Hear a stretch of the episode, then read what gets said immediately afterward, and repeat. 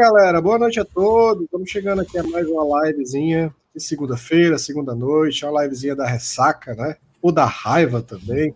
Uma live que a gente pode mais conversar com vocês, ver o que, é que vocês estão falando, o que, é que vocês acharam. Logicamente, ninguém está feliz com o resultado do fim de semana, ver o que é que pode ser feito também no Ceará, né? Será que tem um confronto complicado contra o Flamengo no domingo? Chegou por aqui, deixa o like, que ajuda demais nosso trabalho. Se inscreve aí também se você não está inscrito, mas acima de tudo, se já tiver inscrito, deixa sua curtida, pega o link aqui dessa live, joga nos grupos, chama para cá, vamos bater um papo hoje, nessa segunda noite, sobre Vozão. Vamos embora, Klaus. Simbora, Douglas. Boa noite, boa noite, galera. É, como o Douglas falou, já vai deixando o like, ajuda demais, né? Um trabalho que a gente segue aqui muito árduo. A gente está chegando aí a um, um ano de BPR na próxima, próxima quinta-feira, passando essa na outra. Vamos chegar à marca de um ano de canal. E a gente chega a essa marca, infelizmente, não num momento muito bom do Ceará, provavelmente, né?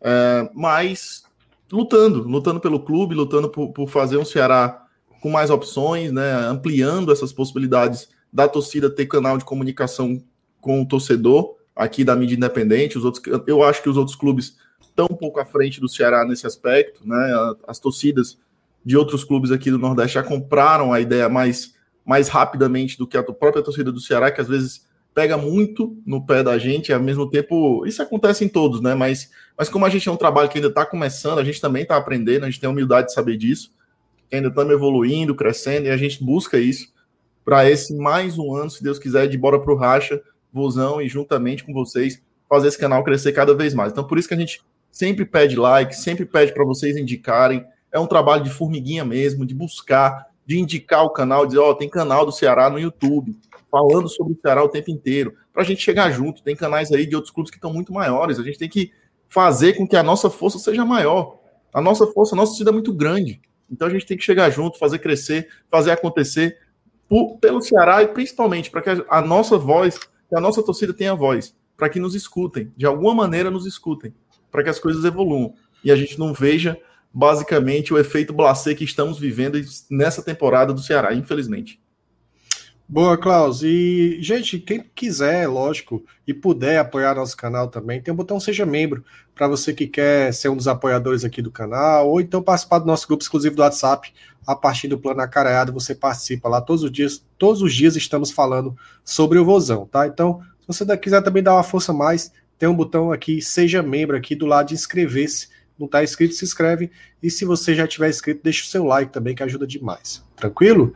É, tá chegando por aqui Gabriel Henrique, tá aqui com a gente. O Bruno Gomes, que é membro aqui do canal. Cuida, negada. Na pesquisa faltou a opção todas as, as alternativas anteriores. Tá rolando enquete aqui, Klaus? Coloquei uma enquete. Cadê? Qual foi?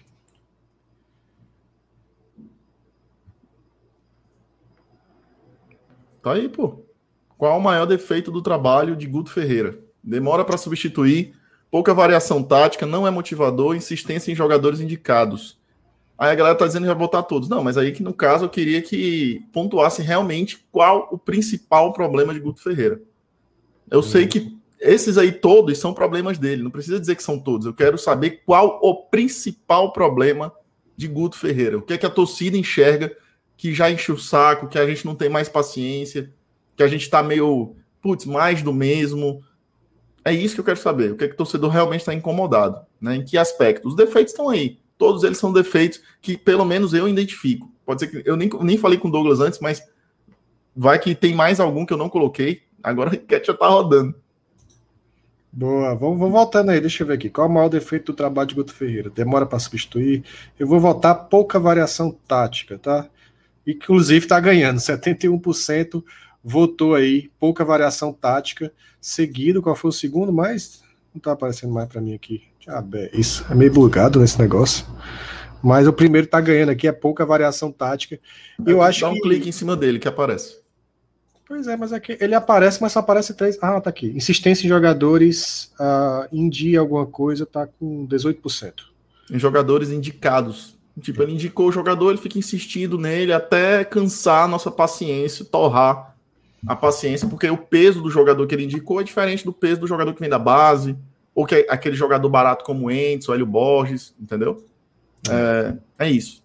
É nesse aspecto aí. É, e isso aí reflete muito o último jogo. O último jogo, a pouca variação. Assim, ele tentou a mesma coisa de sempre, não tentou nada, né? Eu acho que mais irrita é isso, cara. É, semana passa, uh, sei lá se foi três, foram três ou quatro semanas cheias de treinamento, e a gente não vê uma evolução clara, principalmente na parte ofensiva da equipe. E pelo contrário, quanto o Corinthians parece que evoluiu. Parece que a gente é, jogou pior, né? Parece que algumas coisas regrediram, inclusive nosso sistema defensivo, que falhou bastante. Era o grande ponto forte de Guto Ferreira. Uh, e nesse jogo contra o Corinthians, levou, levou dois gols, poderia ter levado mais no primeiro tempo. É.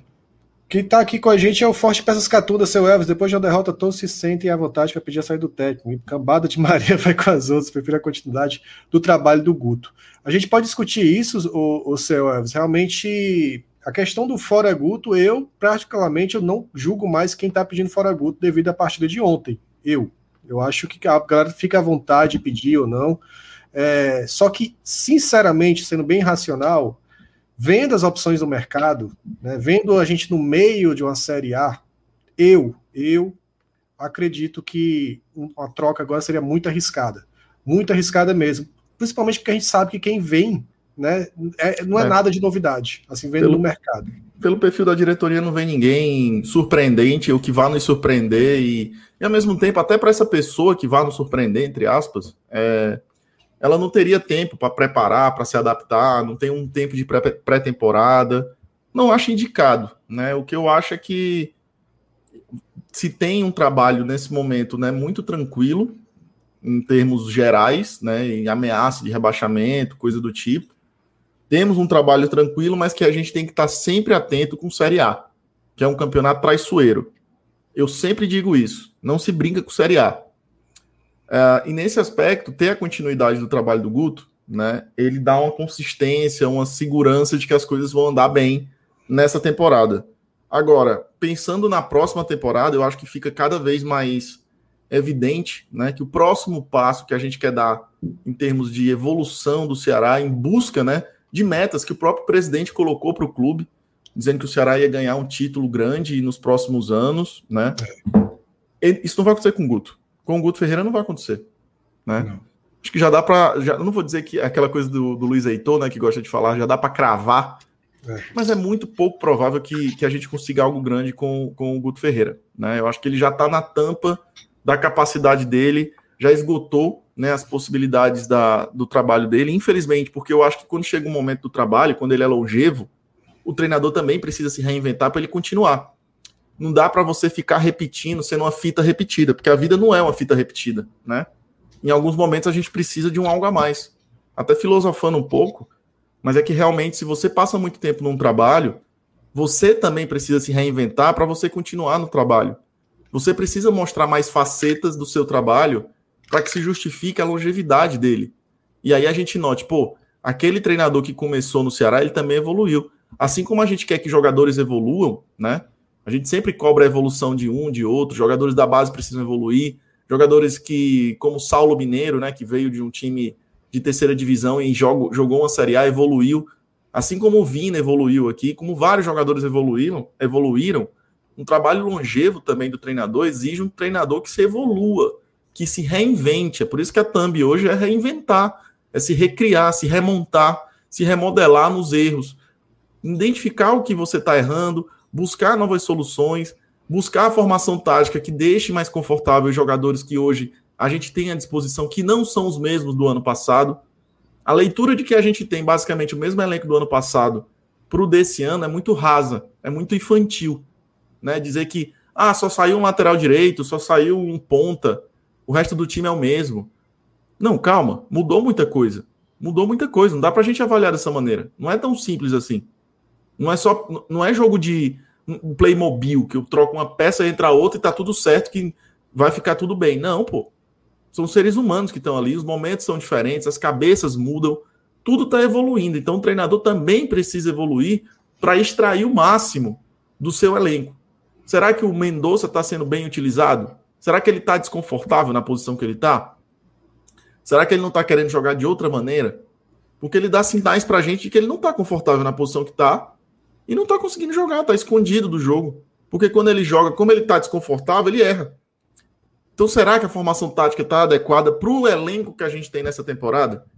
Então, é nesse aspecto que o Guto é, precisa evoluir também no trabalho dele, precisa se reinventar para extrair mais desse elenco que tem capacidade de entregar mais, desde que você saiba entender melhor o elenco que tem em mãos, né? E explorar mais o elenco que tem em mãos, porque eu acho que, como o Douglas falou, no primeiro tempo a gente tomou um vareio técnico do Corinthians, vareio tático do Corinthians também, principalmente tático, né?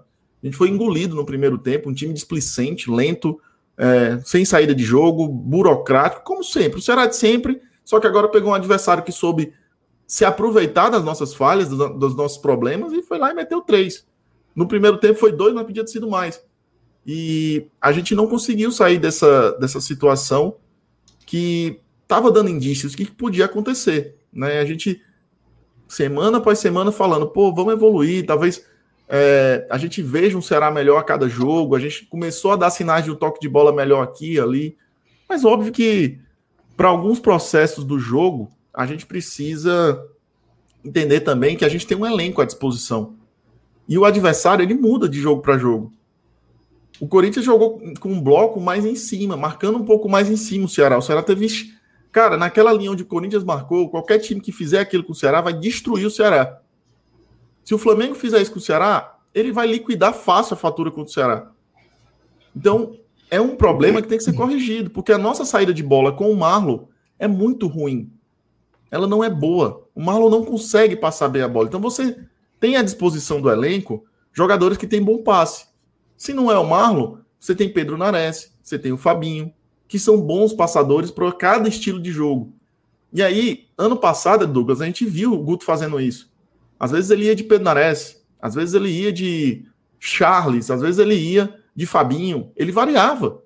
É. Esse ano não tem isso é um time burocrático, engessado, conservador, não se modifica nada, é sempre os mesmos jogadores, você não se surpreende mais. Tava todo mundo numa expectativa de que, pô, vamos ter Lima na meiuca, com dois pontas armando, com mais velocidade, com o Rick entrando. É. E aí você vai para o jogo, que tinha a chance de se fazer isso, porque contra o Flamengo a gente tem que fechar a casinha mesmo. É, e aí não foi feito nada, só tirou, Jorge, só tirou Vini e entrou Jorginho. É. Para fazer isso, eu faço. Porque você vem de um jogo onde você jogou super mal.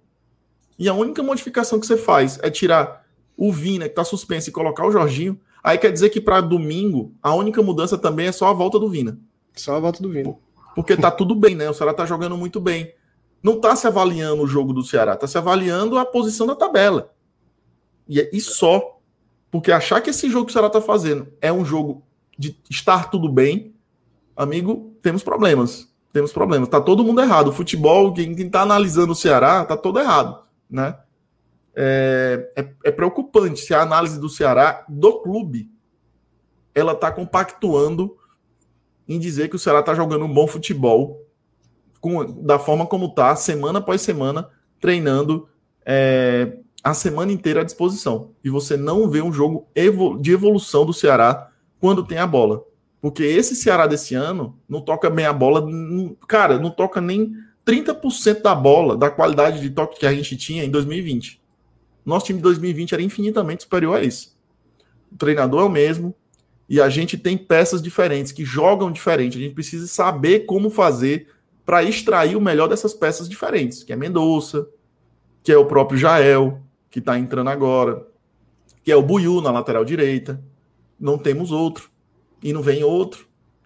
E aí começa um outro problema também, que é da esfera diretiva, né, de futebol, da, do gerente de futebol, que diz que não vai contratar mais ninguém, porque está super bem, e nós temos o Natan, que está jogando aspirantes como reserva do nosso lateral direito. Então, desencadeia muitos problemas, né, que foram de erro de avaliação e, e que estão sendo expostos, jogo após jogo, dessa não evolução do Ceará.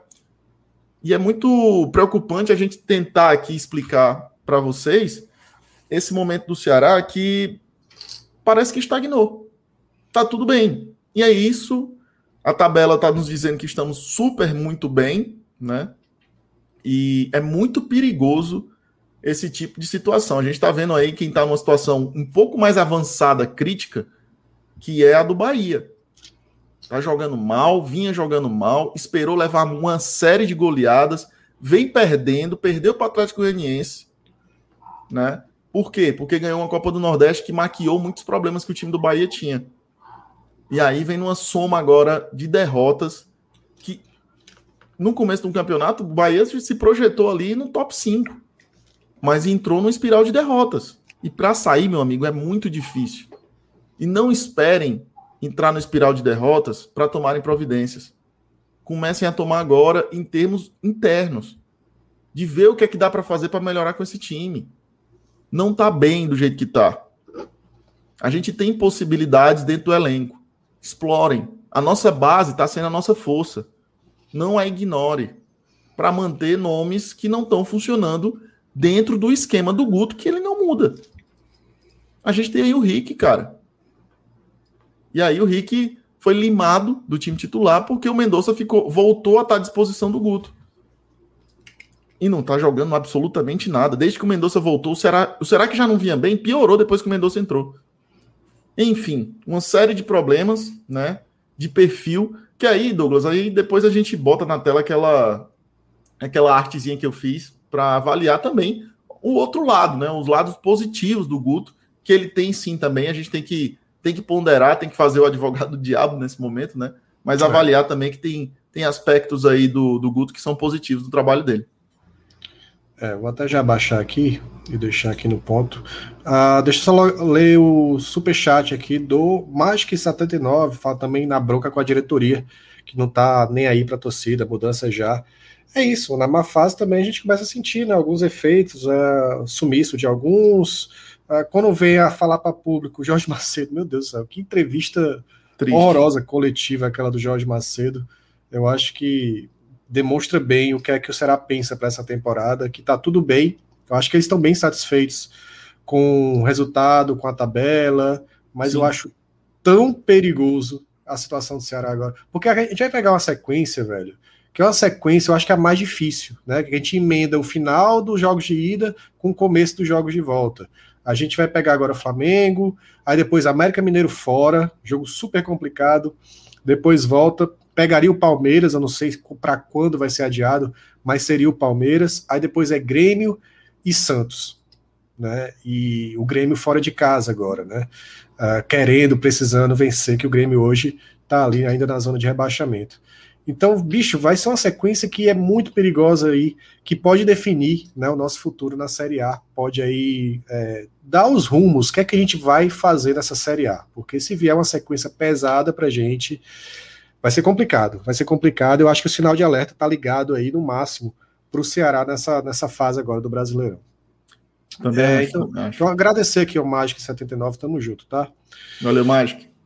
É, muita gente pedindo Lisca, eu, eu, eu, não tô entendendo vocês, cara. O que é que vocês estão falando aí? Que, que porra é essa, irmão? Cara, o Lisca tá no Vasco, galera, pelo amor de Deus. É, entendeu? Vamos, vamos ficar mais antenado aí um pouquinho, um pouquinho mais antenado aí com, a, com as notícias que tem muita informação sobre isso. O Lisca tá no Vasco. Ele não só tá no Vasco, como ele acabou de chegar no Vasco.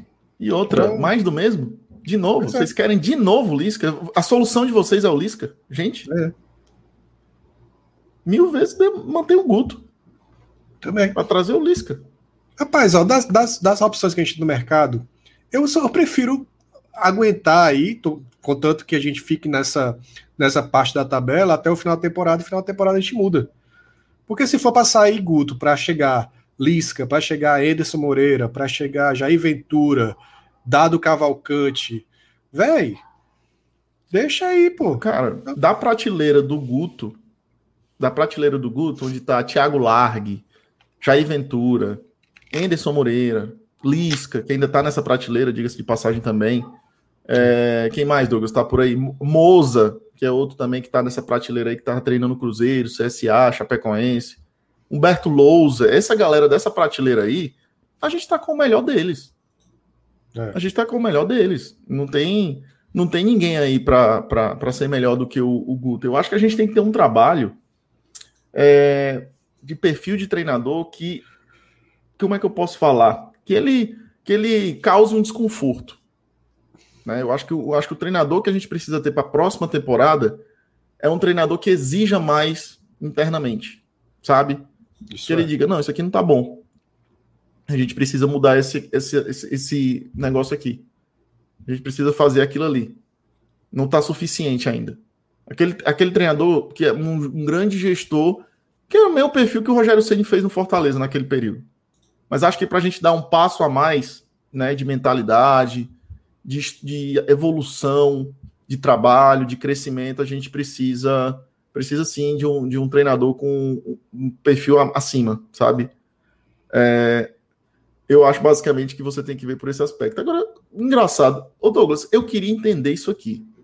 Eu vi agora aqui e eu achei muito engraçado. Klaus, nunca que o Guto vai ser melhor que o Thiago Largue. Onde é que o Thiago Largue deu certo, macho? Thiago Largue. que treinou o Atlético Mineiro, Felipe Massa aí. Eu juro que eu não entendo a paixão por esse Thiago Largue. Eu não consigo entender. Ele foi demitido em, seis, em menos de um mês do Goiás. É. E não fez nenhum trabalho brilhante até. Só se ele tá fazendo nessa Série B. Eu fico calado. Mas, pelo amor de Deus, eu não consigo entender essa paixão aí. Que não é só aqui, não, viu? Tem muitas torcidas aí que tem um grande amor pelo Thiago Largue. É o do Atlético Mineiro, né? Que foi do. Era o interino do Atlético Mineiro e aí depois de lá foi pro Goiás. É isso? O Germano. É. O Germano tá dizendo. As opções que vocês colocam também é para fazer terrorismo, né? Não existem só essas mulas da Série B como treinadores, meus amigos. É, não, na verdade. Tu botou alguma enquete agora? Não, é, é o que a gente falou, é o que a gente falou aí. No... Não, a gente falou da prateleira do Guto. Onde está é. o Guto? A gente só situou o Guto dentro do universo dos treinadores que tem por aí. Eu não tô querendo que ela traga outro desse patamar aí, não. Entendeu? Eu só tô falando que uma mudança agora de trabalho, por exemplo, não sei se seria atrativo para o Thiago Nunes, que vem de um trabalho ruim no Grêmio e um trabalho ruim no Corinthians. Ele vai querer assumir do nada o Ceará no meio de uma temporada? Vai. É... Quem mais está à disposição aí? Rogério Ceni vai querer assumir no meio de uma temporada onde ele vem queimado do Flamengo e que já passou pelo rival, tem identificação com eles. Ele vai querer assumir o Ceará no momento desse? Claro que não. Ele vai querer fazer um trabalho de consistência onde ele forme um elenco para ev evitar o que aconteceu no Flamengo. E das duas vezes que ele saiu no meio da entrou no meio da temporada, deu muito errado para ele. É. Ele só deu certo onde ele iniciou o trabalho. Acho que a lição foi aprendida pelo Rogério. Acho é, eu acho, né? O ego dele é muito maior que tudo, mas, é. mas acredito que ficou aprendizado para ele de que começar um trabalho no meio da temporada é muito arriscado. É arriscado para o clube e para o treinador. Por mais que o Rogério tenha ganho o Brasileirão, porque tem um super elenco, ele tá aí, foi demitido. E demitido falar, sendo muito mal falado por todo mundo. Porque o trabalho dele, ele conseguiu piorar jogo por jogo. Então é muito delicado. Você não consegue trazer bons treinadores. Hoje, né? O perfil tá mudando muito do futebol. Os treinadores estão ficando mais tempo no clube. É, tá tendo um trabalho mais consistente. Estão dando mais oportunidade e paciência para se fazer um trabalho consistente. Mas trazer um treinador de um perfil acima ele vai querer certamente tempo, né? Vai querer certamente adaptação. E se for um treinador estrangeiro, aí que tem mais adaptação, porque é adaptação à cidade, ao país, à língua, à cultura. Então, uma série de coisas. Ele precisa de tempo. Que, no caso do Voivoda, do Fortaleza, deu tempo. Ele teve essa pré-temporada, porque terminou a Copa do Nordeste, eles tiveram um tempo aí, um intervalo de um mês ali para trabalhar com tranquilidade, só jogando no amistoso do Campeonato Cearense. Então ficou muito tranquilo, muito sussa para ele se adaptar, para ele ter tempo de ver o time, fazer modificações malucas para ver essa evolução do time. E ele conseguiu e deu certo. Mas nem sempre isso dá certo, né? A gente teve aí como grande nome do estrangeiro que veio para o Brasil nessa temporada, que foi um fracasso, um fiasco, né? Que foi o Miguel Angel Ramírez para o Internacional, um grande fiasco. Então não é sempre que vai dar certo, não é sempre que as coisas vão vão caminhar para um trabalho começar de maneira surpreendente, como é esse que está acontecendo com o rival. A gente tem que ter uma, uma serenidade de entender que, pelo menos, para a gente trazer um novo treinador, a gente precisa é, de tempo para esse treinador trabalhar e dar sua metodologia de trabalho e seu perfil de time para a diretoria correr atrás de reforços, tirar jogador que ele não quer, moldar, pra, vai para lá, vem para cá mas no meio da temporada é muito difícil. É muito difícil. Então, eu acho que para essa temporada, para esse Brasileirão, que se precisa é aproveitar a janela que está aberta do mercado e ainda buscar alguns nomes, qualificar ainda mais o elenco onde precisa que não precisa de muito, já falamos sobre isso, mas um lateral direito seria fundamental. Pô, tu tá vendo, Douglas, o cruzamento do Arnaldo, macho. Aquele Arnaldo.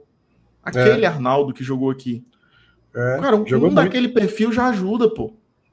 Um cara daquele perfil já ajuda para ter mais uma opção. O Eduardo seria útil. A gente não tem nenhum Eduardo. A gente Entendeu? não tem reserva. Aliás, nossa reserva é o titular, cara. Porque para mim o Buiu é um cara que é um bom reserva para a Série é um A. Mas a gente, não, a gente não encontrou aí um lateral para essa temporada não. que substituísse o Samuel Xavier, mas nem, nem de, de longe. longe. Cara, o Samuel era um líder, velho. É. O Ceará, na, na, minha modesta opinião, o que está sendo acontecendo na lateral direita do Ceará é uma brincadeira. É. Porque você tinha um, ali um ídolo, né, naquela posição, até então ídolo, porque depois que ele, que ele fez o que fez para muitos, não deixou de ser. Mas um cara identificado com o clube, respaldo de duas Copas do Nordeste, titular absoluto, inquestionável, é, gigante na posição dele, jogava muita bola, taticamente perfeito, dava uma consistência defensiva e ofensiva muito boa ao Ceará, sabia a hora certa de apoiar, sabia a hora certa de defender, né, fazia todo um trabalho de trabalho tático que o treinador pede da maneira correta, né, extremamente nota 7, né, aquele cara que toda a vida está ali oscilando sempre para mais ou fazendo um jogo bem regular, perfil que todo treinador gosta, né, a gente sabe disso. E cara, não foi trazido ninguém a contento, entendeu? Gabriel é. Dias não deu certo. E não deu certo não é de hoje, não. Já tá com uns três meses que a gente, a gente sabe disso. E o que é que será faz? Nada. Não vai para o mercado, não busca, não, não, não, não se mexe. Cara, o diretor de futebol veio falar a público para nada. Entendeu? Para nada. É muito preocupante isso, cara. Que porra de conformismo é esse que tem dentro do Ceará, velho? Opa. Pelo menos, na minha opinião, a gente tem aí como, como fator que puxa né, a cobrança que aí, infelizmente, é, é, é felizmente e infelizmente, mas você ter do outro lado, né, uma movimentação diferente, que provoca, que o cara vai buscar um treinador que está fora do, da curva. Duas vezes ele fez isso, né? O presidente do rival fez isso duas vezes. Trouxe um, é. um, um, um treinador que é fora da curva. Errou em muitas coisas, na minha opinião. O Paz errou em muitas coisas. Mas na hora de ter sido arrojado, para buscar um algo diferente, para modificar o, o panorama, para modificar o paradigma, quebrar paradigmas, ele foi lá e fez duas vezes. Entendeu? É. E a gente tem feito isso do nosso lado. Essa é a, é a reflexão que fica, não para mim, porque eu não estou lá tomando decisões. Mas acho que vale sim uma reflexão nesse aspecto dentro do futebol, dentro do, da importância que se tem para um clube que é o futebol profissional masculino e aí eu estou avaliando todo o trabalho de presidente, a, a quem está lá, conselheiros, né, que precisam aparecer, o Evandro, é, para entender, porra, que objetivo é esse de se buscar um título grande se você não toma decisões grandes? Trazer Guto Ferreira, massa, naquele momento foi muito bom. E o, e o Guto é um bom treinador. Já está na nossa história, um dos maiores que já passou. Mas para você ver que tem espaço, sim, para se querer um algo a mais. E não tem problema nenhum a gente estar tá querendo isso. Pois é. Eu acho que se a gente quer realmente buscar essas coisas grandes que se fala, coisas grandes precisam ser feitas e coisas grandes começam a ser feitas com tomadas de decisões grandes.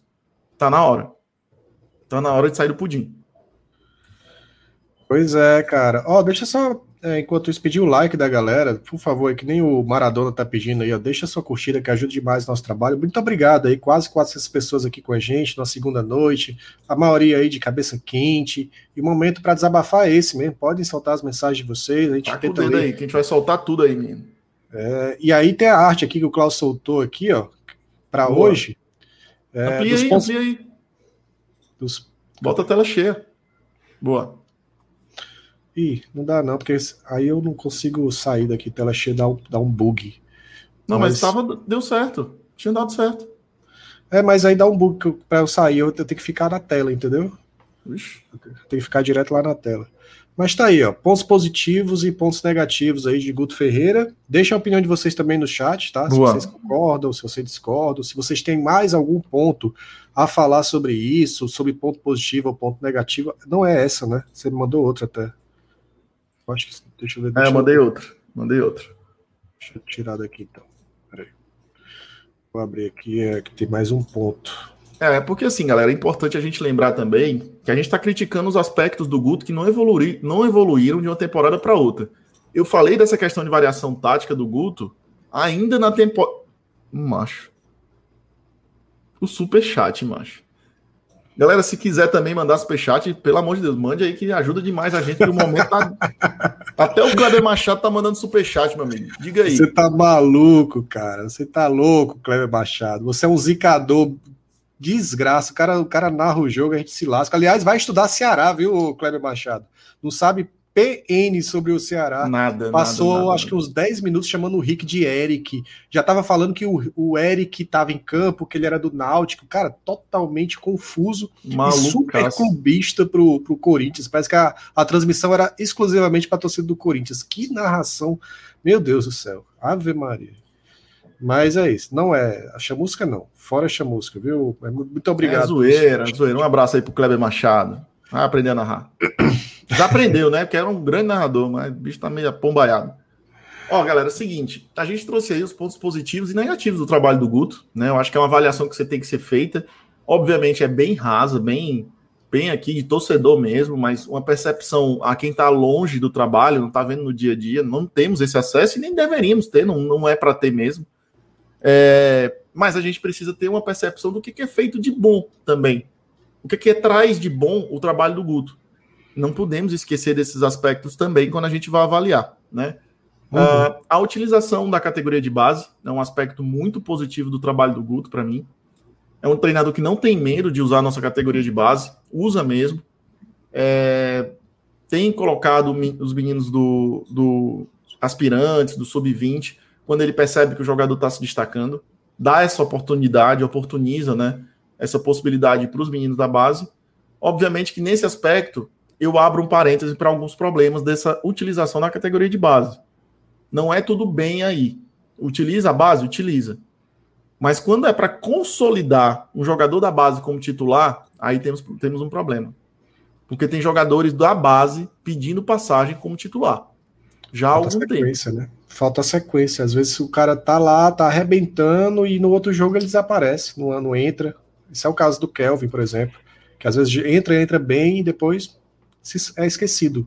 Giovanni foi um, um caso assim muito emblemático para mim. Giovanni entrou numa fogueira danada no Clássico Rei e aí depois e jogou bem. Espaço. Jogou, jogou bem. muito bem. Ele é muito bom jogador. Giovanni é muito bom jogador. Sumiu. Sou fã do futebol dele. Sumiu o Giovanni, coitado. Nossa categoria de base está num dos momentos mais brilhantes da nossa história. Eu diria que é o momento mais brilhante da nossa história na categoria de base. É, e eu acho que nesse aspecto o Guto precisa consolidar né, alguns jogadores da base como titulares do Ceará. Sem medo. Sem medo de ser feliz. Sinto muito pelo Luiz Otávio, mas o momento é do Gabriel Lacerda.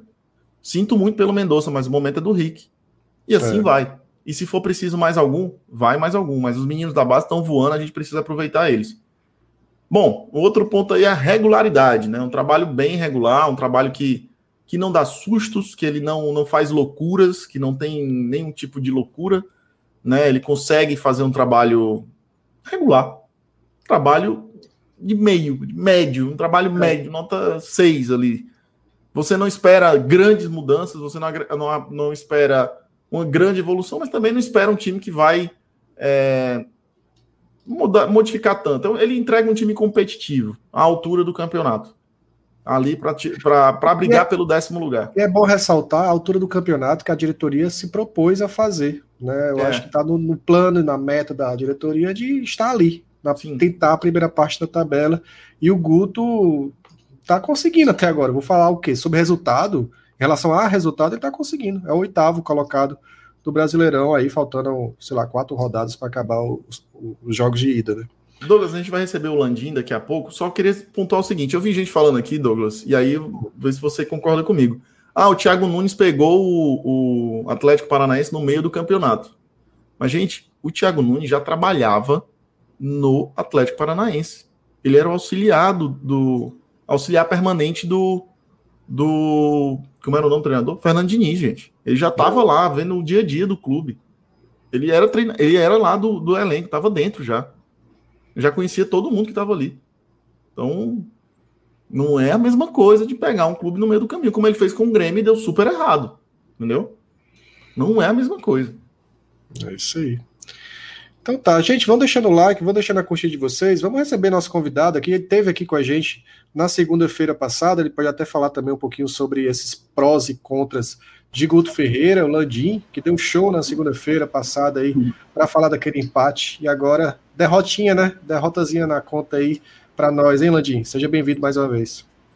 Boa noite, Douglas, Klaus, a galera que está aí acompanhando a gente. A gente já falava, né? Eu comentei com o Klaus, não era um jogo que a gente não viu um encaixe muito legal para o Ceará nessa, nessa partida e acabou acontecendo é, mais ou menos o que a gente já previa. O Ceará repetiu os mesmos erros, né? Estava é, escutando vocês falar um pouquinho sobre o Guto, eu acho que é bem isso mesmo. O Ceará é regular até, nos, até naquilo que não funciona, né? Então acaba mantendo a regularidade, inclusive do que não está funcionando bem, e ele vai na mesma toada, né? É, que isso não é só no Ceará, né? O Guto foi assim no esporte, o Guto foi assim no Bahia também. Verdade. Então não é nenhuma surpresa a gente a gente lidar com esse pragmatismo do Guto, né?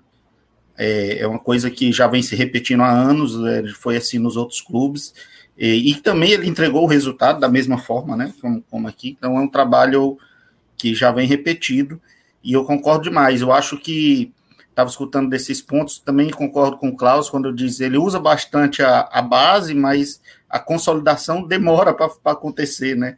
Mesmo, mesmo ano passado com o Léo Chu ainda foi, ainda ficou fora não sei quantos jogos, para depois voltar, uma coisa assim que, que a torcida já pedia, né? A, a mídia talvez já pedia também, a mídia oficial, vamos dizer assim, e, e o Guto meio lento nesse sentido, apesar de dar oportunidade, mas a consolidação também acho processo mais, mais lento, né, por parte dele.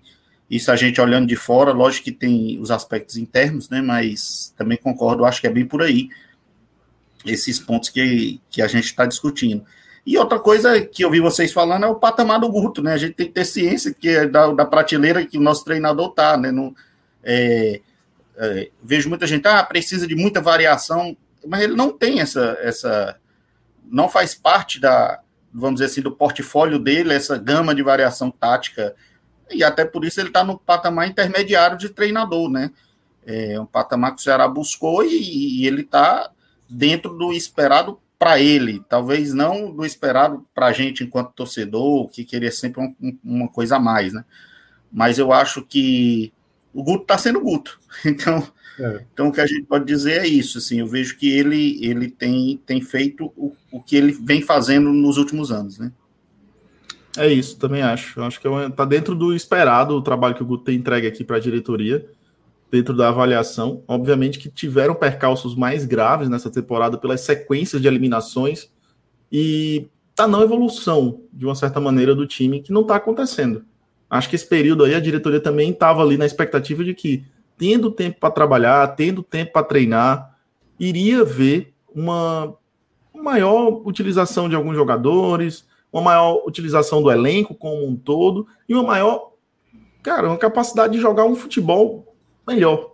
Né? Não diria propositivo, que não é característica do jogo. Já falei aqui, não é futebol bonito.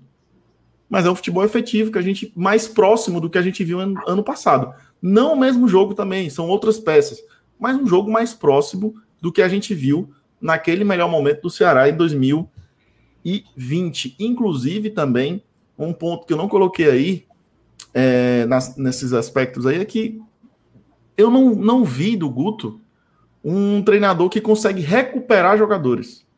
Eu não botei esse aspecto, mas acho que ele não, não tem esse perfil de um, treinador, de um jogador que às vezes está num mau momento, está em baixa. Como ele não é perfil motivador, que eu também acho que ele não é, não é aquele cara que vai lá e, e, e, puxa o melhor do cara, que motiva, como a gente viu, por exemplo, naquele episódio do Lisca, lá no Mineirão, quando ele puxou o Leandro Carvalho, e ele não estava nem no banco, porque ele estava suspenso. Ele chegou e deu uns tapas no Leandro Carvalho, vamos, vamos, acredita e tal. Tipo, porque o, o Lisca tem esse perfil motivador que não é o do Guto. O Guto é outra forma. Né? Ele é um cara muito mais é, pragmático, frio, né? Na, na, na, no que ele quer no que ele se propõe, deixa os jogadores mais à vontade, mas quando é preciso recuperar algum atleta, eu não vejo isso como um perfil dele. Até vejo, por exemplo, naquela entrevista, naquela fatídica né, live do presidente com o Vina e o, e o Guto, o quão desconfortável o Guto estava também naquela situação de dizer que o Vina ia melhorar, que não sei o que e tal.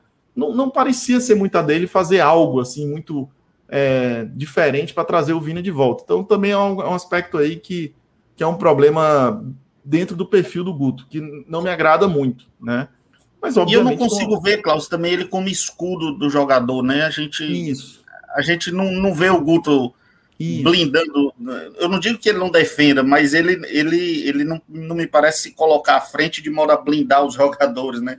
Então a gente vê a torcida de bronca com Guto, com atleta, com base, com presidente. No, é, será, por vezes, eu sinto falta de alguém que, que vai receber a porrada, né? Para aliviar um pouco para as outras partes, né? Então eu vejo também nesse sentido aí, concordo com, com o que vocês estão falando. Você acha, Landim, que não existe a família Guto Ferreira? Né? Não existe a grande família Guto Ferreira, tipo a família Filipão.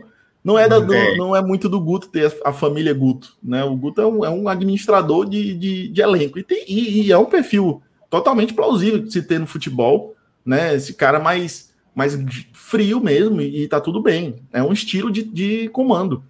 É, não tem problema nenhum.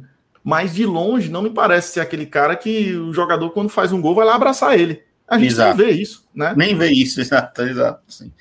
É. E, e, você não vê, ele também não vai pilhar jogador, né? Você não vê isso. o Guto, não vai, não vai chegar lá e pilhar. E às vezes precisa, né? Pelo menos a gente isso. olhando de fora, a gente sente falta, né? Às vezes da energia, né? Porque o cara esteja ali mordendo para se mordendo para conseguir alguma coisa e é difícil da gente sentir isso. Talvez, assim, enquanto torcedor, por vezes a gente quer que essa, essa, essa energia que a gente não consegue enxergar muitas vezes, né?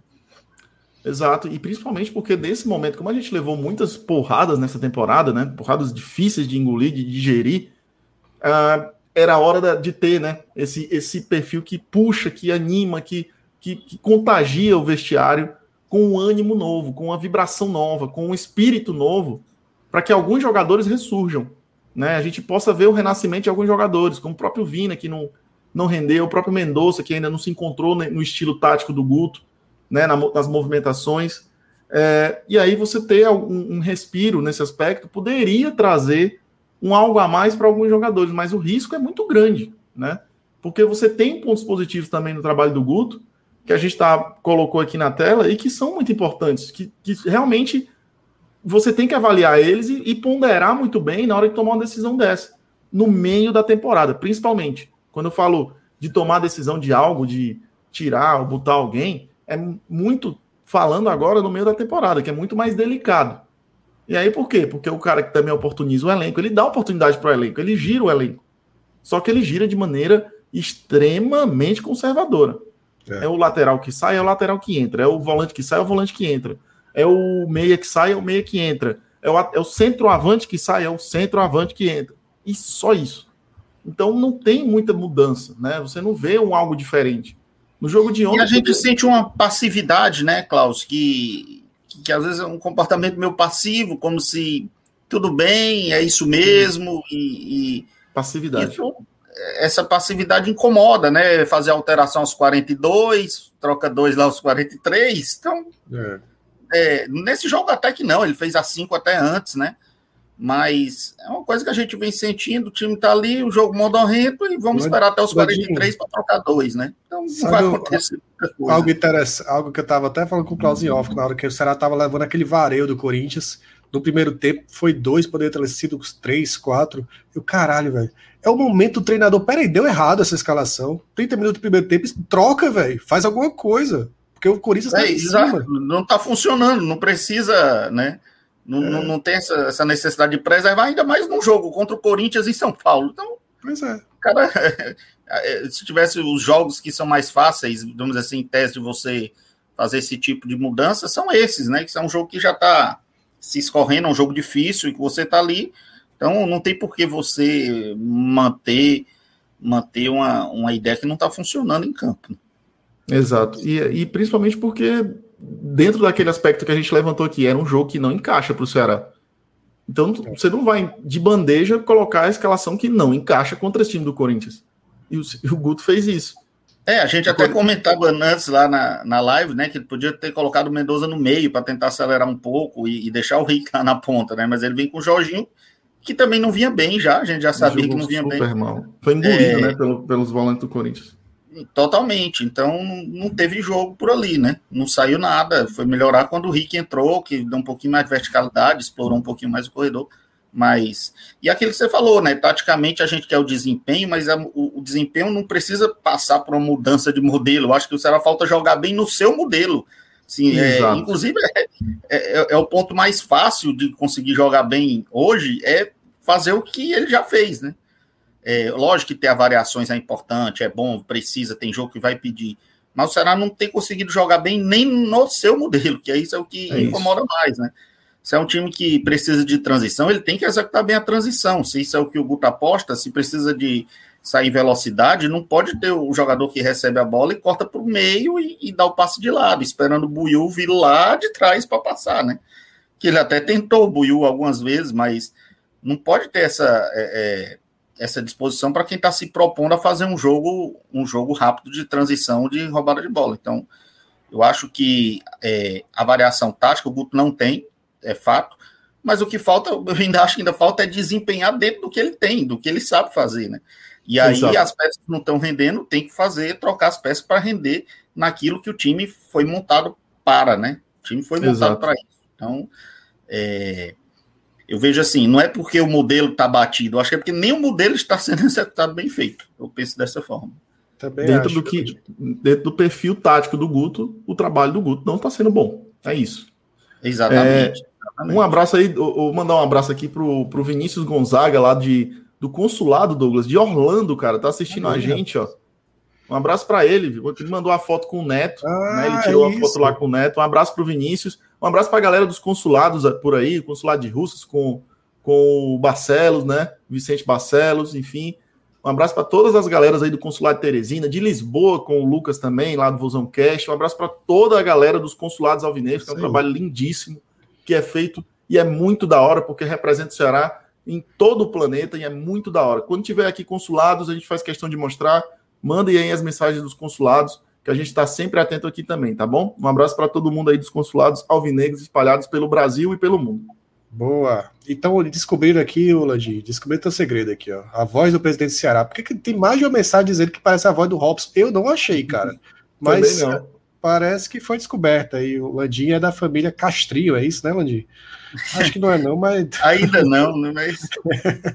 é. Não, não. Gente, vou deixando o like. A gente está escutando aí, a gente pode deixar em suspense, né?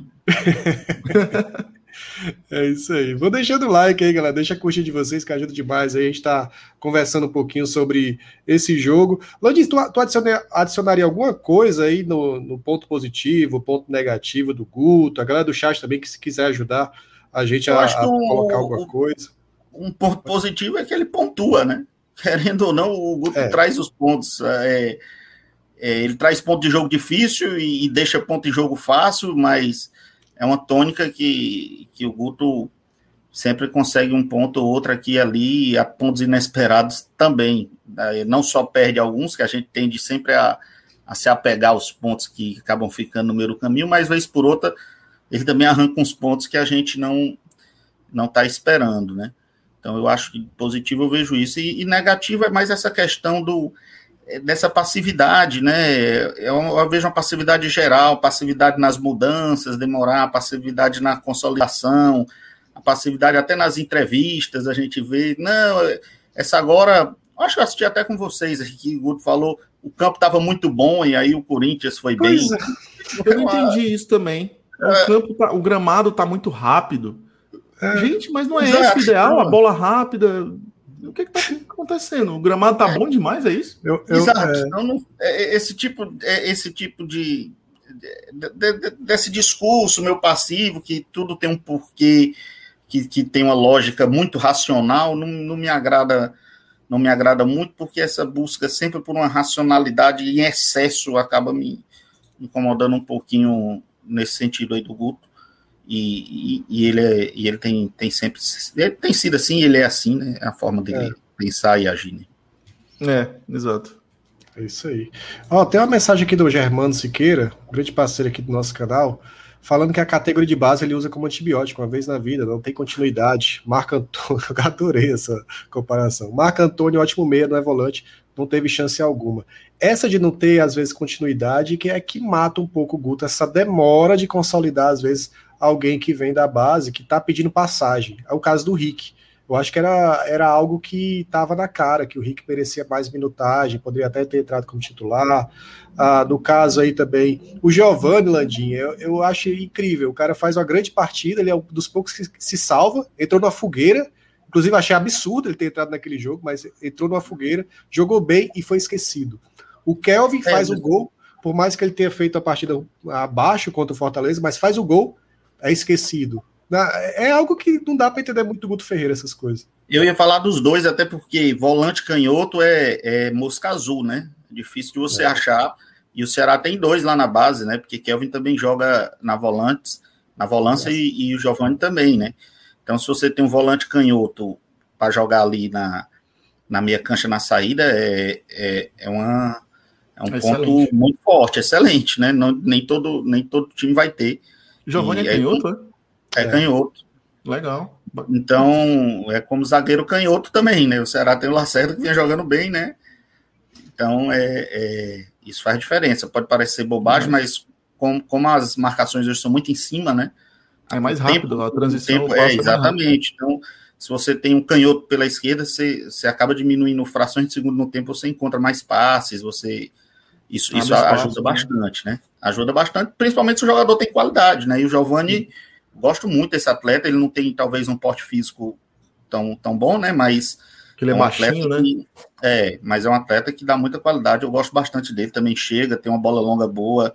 E, e o Kelvin, é, eu não sei por que, que ele não joga mais, porque desde o ano passado que Kelvin vem atuando bem, joga na, ali na segunda linha como ponta, joga lateral, joga na, na volância também. Então é, é um atleta que para mim está na frente é muito de, de outras opções que, que o Guto tem usado, né? Não, não, vejo o menor sentido em onde entrou milhares de vezes e, e, o, e a gente não usou os garotos. Né? A gente vê por aí. Eu não gosto, não gosto desse pragmatismo, é, me, mesmo na, nas figuras que ele, que ele aposta muito, que ele gosta muito do William Oliveira, não vejo o William nem à frente do Fabinho, né? Não tem, é. tem se fosse para pensar, não, porque eu quero um volante mais físico tal, ainda assim, eu ainda acho que ainda tinha opções melhores do que o William, né? né? A não ser em circunstâncias muito específicas, né? Mas eh, a gente falava do Luiz Otávio, que o Luiz Otávio tinha uma, uma característica de dar o bote, né? De fazer o salto em pressão, que a gente chama, e no terceiro gol ele fez duas vezes, né? Ele saiu para pegar o Juliano, não conseguiu, depois saiu para mais na frente, e aí saiu junto com o Nares, saíram os dois, né? E aí ficou o Renato Augusto para receber sozinho, olhar, virar e, e, belo gol, mas se tem um zagueiro na frente dele, ficava mais difícil um pouquinho, né? Então, assim, Sem a gente dúvida. não pode, a gente não pode, porque foi um belo gol, não pode achar que não teve algumas características que, que falharam. Não, foi um belo gol, o, o, Landir, mas aquele é o belo gol que o cara chuta sem marcação, né? Ali é falha é. defensiva. Por mais que o mérito teve muito menos espaço. O lance de fora da área, do Rick, do, o grau de dificuldade do gol do Rick foi infinitamente maior do que o do, do, do Renato. Do, do é. Renato Augusto. Porque Exato, a marcação. Tem que sair de três, né? Achando Exato. três, assim, de dois em cima e de ele, três. E além no caso do, do Nares, quando ele colocou o Nares, eu disse, putz, ele vai abrir o meio, velho. Vai, vai, vai enfraquecer nossa marcação pelo meio. Na hora que o cara meteu o Renato Augusto, eu disse, porra, não vai dar certo isso aí. Mas foi, eu fechei a boca, lenha. E foi lá, né? E a gente sabe, é, assim, o, o, Messias é um zagueiro que vai controlar mais a profundidade, né? Ele, dificilmente o lateral vai passar nas costas do Messias, ele acompanha muito bem essa bola. E o Luiz já é um zagueiro que ele vai sair mais pro bote, interceptar, fez muita na carreira dele, é um cara muito bom nisso, mas ele tá voltando, né? Não tem um ritmo para ele. Não tem intensidade. Né? para dar esse bote, tendo um volante à frente dele e tal. Então, acho que é. não foi muito bom. E levar um gol de lateral, voltando só para os gols, levar um gol de lateral o Mendoza ficar olhando também não dá, né? Assim, não, não, dá. Não tem condições. A gente, o time que se caracteriza pela defesa não pode. Eu, eu tenho até análise do gol, vou botar mais tarde no Twitter. Eram cinco do, do Ceará contra dois do Corinthians e o Ceará ainda consegue levar o gol na lateral. Então fica difícil. É, é, ali, ali, pelo amor de Deus. A gente vai já falar sobre isso. Até queria entrar nesse assunto que o, o Davi mandou essa mensagem aqui, da falha do Messias nos gols e tal. É, eu acho que o sistema defensivo realmente falhou muito. né? É, foi algo que saiu um pouco aí do que a gente estava esperando do sistema defensivo do Ceará. Eu acho que o Messias foi abaixo, o Luiz Otávio foi abaixo. Mas, ô Landim, até queria também saber o que, é que você achou, porque eu acho que um ponto crucial desse jogo foi a postura do Corinthians ali marcando em cima. E a gente vinha já falando sobre isso, sobre a saída de bola do Ceará. O Marlon fez uma péssima partida, para mim. Eu acho que ele não conseguiu render nem na marcação que ele estava, acho que era o ponto mais forte dele, e não conseguia sair, sair com a bola. E aí, além de a gente manter Sobral e Marlon ali, que para mim não tá dando certo na saída de bola, o Lacerda fez falta para ser aquele desafogo, muitas vezes, que ele tem um passe mais vertical do que, por exemplo, o Luiz Otávio, né, que para mim foi abaixo. Então o Corinthians pressionou em cima, e aí nessa marcação em cima conseguiu fazer até o primeiro gol, né? Pelo, pelo lado esquerdo ali, numa roubada de bola, e na falha muito também do Malo e do, do acho que era o Messias também estava na bola, que acabaram não, não, não, enfim, interceptando a jogada. Eu acho também, é, não gostei da partida. Na verdade, Marlon e Sobral, como o Corinthians estava girando a bola muito rápido, né? O time, principalmente no primeiro tempo, estava trocando e, e, a característica, não é característica, é o modelo que o Guto adota para os dois volantes é de pressionar o portador, né? Os volantes do Ceará, eles não ficam ali fazendo uma zona em frente à área, eles tendem sempre a pressionar quem está com a bola, onde a bola está indo. Então, quando o outro time consegue trocar passe muito rápido, os volantes ficam meio, meio perdidos, né? Eles ficam correndo para lá e para cá, sem saber para onde vai. Você vê no gol o Marlon dá o bote, o Mendoza fica, então não, não é aquela é. marcação por zona dos volantes, né?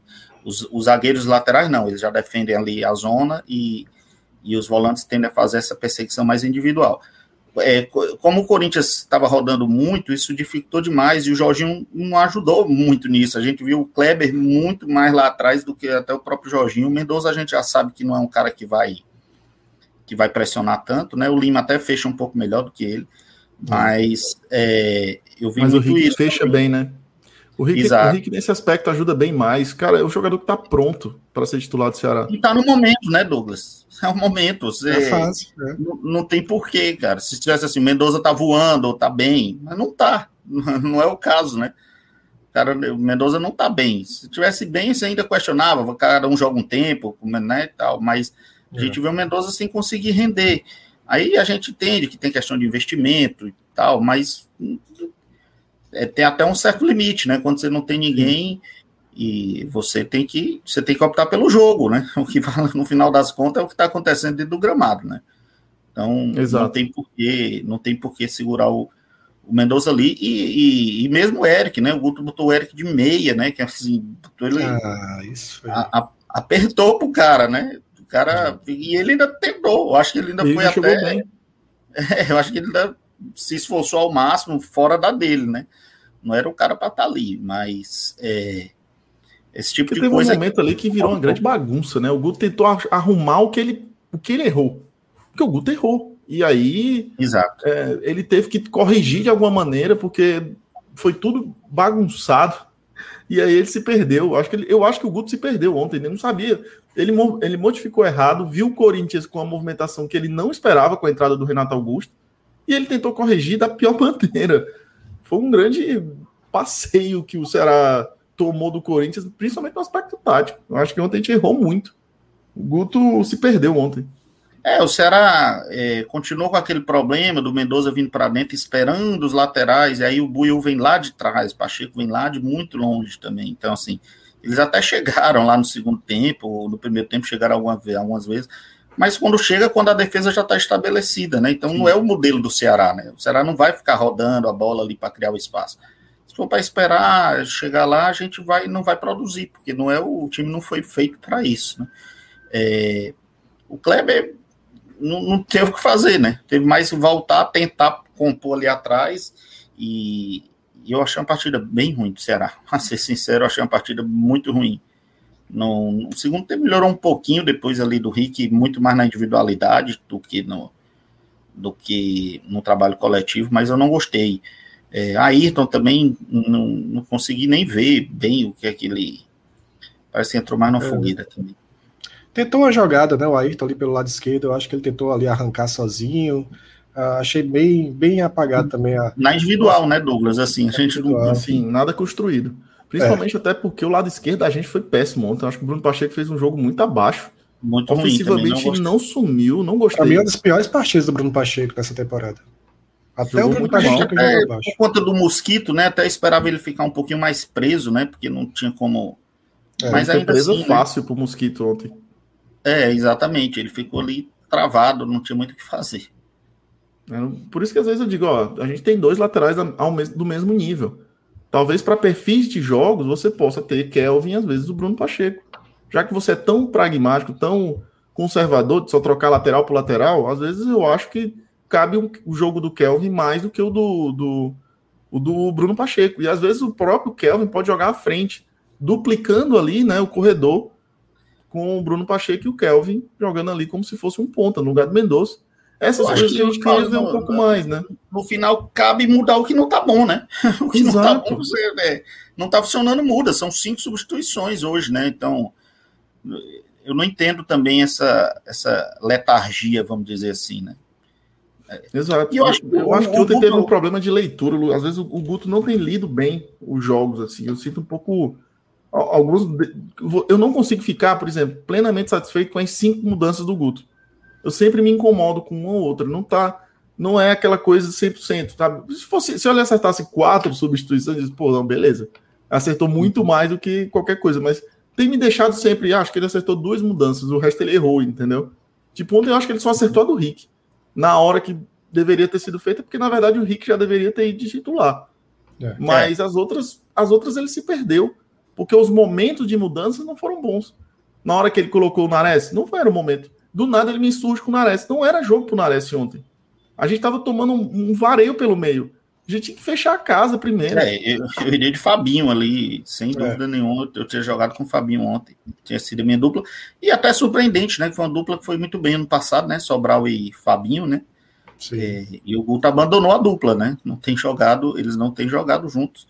E, e, não vai dizer, ah, o preparo físico. O Fabinho jogou de lateral 90 minutos naquele jogo que foi improvisado, né? Que é muito mais desgastante. Então não é uma questão de, é, a não ser que ele, que ele esteja preservando, considere o Fabinho o lateral reserva e não queira. Aí a gente não tem como saber, e ainda assim não, não, não faz legal. sentido. É, não faz sentido nenhum. É bizarro. Gente, por favor, deixa a curtida aí, ajuda a gente aqui no nosso trabalho, quase 400 pessoas aqui com a gente, tanto com o Landim, conheça o arroba dele aí, tá na tela, que é o Landim underline M, hoje ele vai postar aí análise, análise dos gols, né, desse jogo, a gente não consegue colocar aqui porque dá problema de direitos autorais no YouTube, mas ele vai colocar lá nas redes sociais dele também, então já segue ele lá, tá, no Twitter e no Instagram. O Instagram tá alimentando também, Landim? Tô, hoje vai, vai voltar lá pro Instagram, eu ainda tô meio amarrado preciso de umas instruções aí da. Klaus vai me dar umas dicas. Ajuda na hora. E, e, e, a gente está com aquele material. Se vocês quiserem dar uma olhada em algum jogador específico aí, que eu acho que seja interessante, né? O Landim que tem aquele material de acompanhamento, né? De análise do, de, individual de cada um. Se vocês tiverem alguma sugestão para a gente dar uma olhada, botar na tela aí, fiquem à vontade, né? Porque a gente tem alguns jogadores uh, chaves aí, por exemplo, Sobral, que eu acho que foi abaixo, mas eu estava até olhando aqui em off, ele movimentou bastante. Agora nos passes errou alguns. O Marlon é sintomático, a gente já viu o Marlon da outra vez. Eu vou, vou colocar o do Marlon aqui na É, tela, pode pôr aí pra gente. Porque é algo que a gente vai ter que bater de novo na mesma tecla, porque a gente esperava né, alguma mudança. Eu não sei, cara, se o Guto Ferreira tá meio aqui, aquela coisa também de acomodado com a posição na tabela, 11 jogos invictos, não queria fazer uma grande mudança. Eu tava até comentando com o Klaus que às vezes eu tenho a impressão que o treinador também sente a, a, o problema de confiança. O jogador tem, ah, não tô confiante, não joga bem. Às vezes o treinador tá, às vezes não tem confiança de fazer alguma coisa diferente. Até porque quando o Guto fez coisa diferente do clássico rei do primeiro tempo, era para ter perdido no primeiro tempo. Foi assim horrível é, é, a variação que ele testou no Clássico Rei, pelo menos a impressão que deu foi essa. Aí ele retorna para o conservadorismo dele e tal, fica ali naquela no, no, feijão com arroz. Deu ruim, e agora contra o Flamengo, que ele vai tentar alguma coisa diferente, fica a dúvida, né? Que logo contra é, o Flamengo. Eu, eu comentei outro dia, não sei se foi aqui conversando com vocês, o Ceará parece um time de começo de temporada, né? Um time que é. ainda está ali, não, ainda não acerta as suas. A, as suas ações coletivas. Isso não podia acontecer nesse momento, né?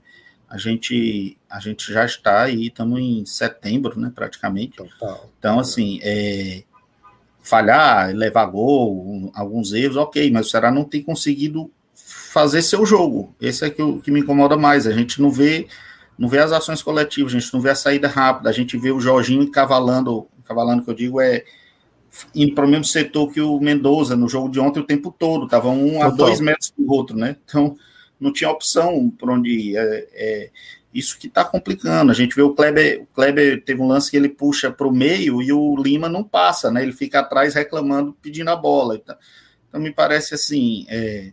Tem problemas. É, tem problemas. Tá. O time não está trabalhando coletivamente, né? Porque as ações não são só com bola, né? Então a Exato. movimentação coletiva também é sem bola, né? Você tem que se é, você tem que trabalhar os espaços. Quem, tem, quem não tem a bola também é importante, né? Você não pode tá com Mendoza, deixa ele ver lá o que ele faz, passa para o Lima, espera que o Lima faz. Não é assim que as coisas funcionam, né? E eu tenho sentido um pouquinho de falta aí nessa movimentação sem bola, principalmente. você, você falou do Jorginho, é, eu, eu, já, eu já bati aqui o olho do, do Jorginho, como é sumido, né? Esse aqui é o mapa de calor dele, né? É, é, é um cara de, que... de frio. Mapa de geladeira. Tem uns pintinhos vermelhos aqui e já era. E a gente vai ver os passes dele, tudo pro lado. Pro cara. lado e para trás, né? O nosso meia seria o camisa 10, né? Tudo pro é, lado direito, principalmente. Teve um passe ali dentro da área, um passe um mal cobrado. Basicamente Foi. é isso, né? Um jogo pouca participação, né? E assim, é. volta lá no mapa, no mapa ali em cima, Douglas, só para a gente ver. É, como, como Sobral e Marlon não tem essa saída toda, o Jorginho tinha que ter mais bolas ali né, do meio do campo para trás, né? Na saída, arrancando, fazendo um passe longo. E ele não tem, né? Ele não aparece ali na, na faixa do meio do campo para ajudar na saída, né? É. Ele só tá ali mais na frente e tal, recebendo a bola, mas sem, sem nenhuma efetividade. Eu acho que aquele Aquele bola na área, um cruzamento, se eu não me engano, que ele fez pro, pro Kleber, que o Kleber finalizou meio imprensado já no começo do jogo. Sim, é, acho que foi. Mas tá aí, a gente e foi, cara, e não surpreende ninguém, né? Porque sinceramente, a gente via que o Jorginho vinha muito mal dos últimos jogos, e a gente tava naquela esperança do Lima ser centralizado, a gente tentar alguma coisa diferente, mas não, vai vai Jorginho de novo. Olha o Mendonça aqui, mais um que também não correspondeu. Você vê até a movimentação maior, né? Central, ah, né? Você não vê, mais uma vez, você não vê ele jogando na direita lá, você não vê a linha de fundo, né? Não tem. É. Ele, ele não desce lá na linha de fundo do lado direito. Ele, é essa zona onde está mais povoada aqui, né? do lado direito, na intermediária, Douglas, pode passar o mouse aí só para a galera ver. Aí, é. Esse é o local onde ele onde ele atua mais, porque ele chega aí, passa do meio do campo, passa 5, 6, 10 metros, e aí ele quebra para dentro, né? E aí ele fica uhum. ali. Nesse, e, e o de, região, de bola dele? Essa, vamos lá. Tudo horizontal. Ó, todos horizontais, naquela região que eu disse ali, onde ele atua mais, né? Onde está mais é. concentrado os passes ali no primeiro tempo, são. A gente não tem verticalidade. O único passo vertical foi esse que deu uma boa chance aí pro, pro Lima ali, né? Não. É esse aqui. Da... Esse, aí, esse é uma finalização que ele deu no gol. Eu acho. É, ele não, fez uma finalização. Um Lima. é o passo pro Lima. Esse eu acho que é o passo pro Lima. Ele fez uma ah, tá. finalização tá. também, né? Foi, o Lima pegou dentro então, da foram... área e finalizou para fora. Mas aí. Exato. Vamos ver então aí, quem é o próximo aqui. Acho que é o. Vai lá em cima só no mapa da localização, sobe só um pouquinho ali, Douglas. Olha o 10 aí onde ele tá, ó. Não, ali, volta 10, pode descer um pouquinho. Deixa eu ver. Aqui? Aí. É o 10 é o Mendoza, né? Onde é que ele tá jogando, é. né? É aí onde eu disse que ele tá jogando, né? Central, né? É praticamente. Aí, aí você vê o 37, onde entrou o Rick, né? 37 Sim. mais clarinho ali, onde entrou é o Rick. É muito confuso isso, cara, assim, no aspecto da posi do posicionamento do Mendoza, que tá, tá meio estranho, né? É, agora é. sim, é, pode ser uma determinação que ele que o Mendoza fez pro Buiu subir, mas eu, eu não acredito porque mas não tá dando certo. a gente não tem visto, não tem funcionado, e o Ceará não, não, não é um time que jogou tanto com os laterais, né? É, mas, enfim, pode ser a orientação do treinador que a gente pode só está analisando o que aconteceu no campo, né? Assim, eu não, é. não tenho como é, cravar que ele fez o certo ou o errado, ou se ele fez o que foi pedido para fazer, né? Isso aí a gente, eu posso dizer que não funcionou, não meu ver, é, não tem funcionado, né? E no linguajar mais cearense possível, o time está com freio de mão puxado, porque se era é. para soltar, tá mais puxado do que nunca. Só é. toca por lado, não tem nada que evolua. o jogador tá mais à frente ali é o Rick, na ponta direita lá, e o 37 ali mas tá mais claro. É o único que parece ponta, né? Parece Bandinho, que você não tem exato, mais ponta. Exato. E é engraçado que na, e na véspera do jogo eu falei, na, no pré-jogo da gente eu citei é, que essa escalação do Guto para o jogo, ela iria expor demais o Guto. Por não, a gente não vê mudanças. Basicamente, de novo, o Vina suspenso, ele foi lá, tirou, colocou o Jorginho. Então, Exato. Então, era uma, era uma situação em que, se ele iria, iria mexer pouco no time, os problemas que a gente estava analisando e vendo precisariam ter correções. A gente não viu nada disso. Então, eu acho que foi um jogo que disse muito pra gente, que acho que deixou muitas lições em todos, torcedores, diretoria, o próprio Guto, para avaliar que coisas erradas estão acontecendo na formação tática do time. Por isso que eu citei que não vou nem criticar jogadores, porque eu acho que a gente passou por um processo de bagunça nesse jogo. Muito grave, taticamente. Que aí eu acho que a gente pode tirar lições internamente. Próprio treinador, diretoria, é, jogadores, de que coisas erradas precisam ser corrigidas urgentemente. Independente do que vem aí pela frente, porque um adversário como o Flamengo, você não consegue planejar três pontos em cima dele. Não dá para a gente falar isso. Se a gente ganhar, massa, mas se não, é, é saber que coisas precisam ser feitas para a gente extrair o melhor desse elenco. Acho que a gente não está utilizando o nosso elenco da melhor maneira possível ainda. E esse jogo deixou essa cara aí. É, que é importante falar no elenco, né? É, as fases vão acontecer, é natural. Todo jogador de futebol vai passar por uma fase, uma, vai ser uma hora ou outra, alguém não vai estar tá bem, né? E aí não adianta insistir quando o cara não tá bem. Não tá bem, não tá bem, pô. É, não é queimar o jogador, é porque você tem um time para tocar, né? um jogo para jogar. Então, se, se o cara não tá bem, a gente tem que ter confiar no elenco, né? E, eu não acho que não é questão de confiança, eu acho que é, é, é, de leitura mesmo, como você diz, é, é aceitar que o cara não tá jogando, pô, não tá jogando, então vamos mudar. É, eu acho que o Guto tem confiança no Rick, ele só não quer, talvez, perder o Mendoza ou algo assim, me parece, né, olhando aqui de fora. É. Mendoza que a gente já, no, no, passado recente, a gente já sabe de, de algumas coisas, algumas insatisfações dele, né, ali no, no final da Copa do Nordeste, então é, eu acho que o Ceará, o Guto tem que assumir essa responsabilidade. Se não tá bem, vamos trocar, né?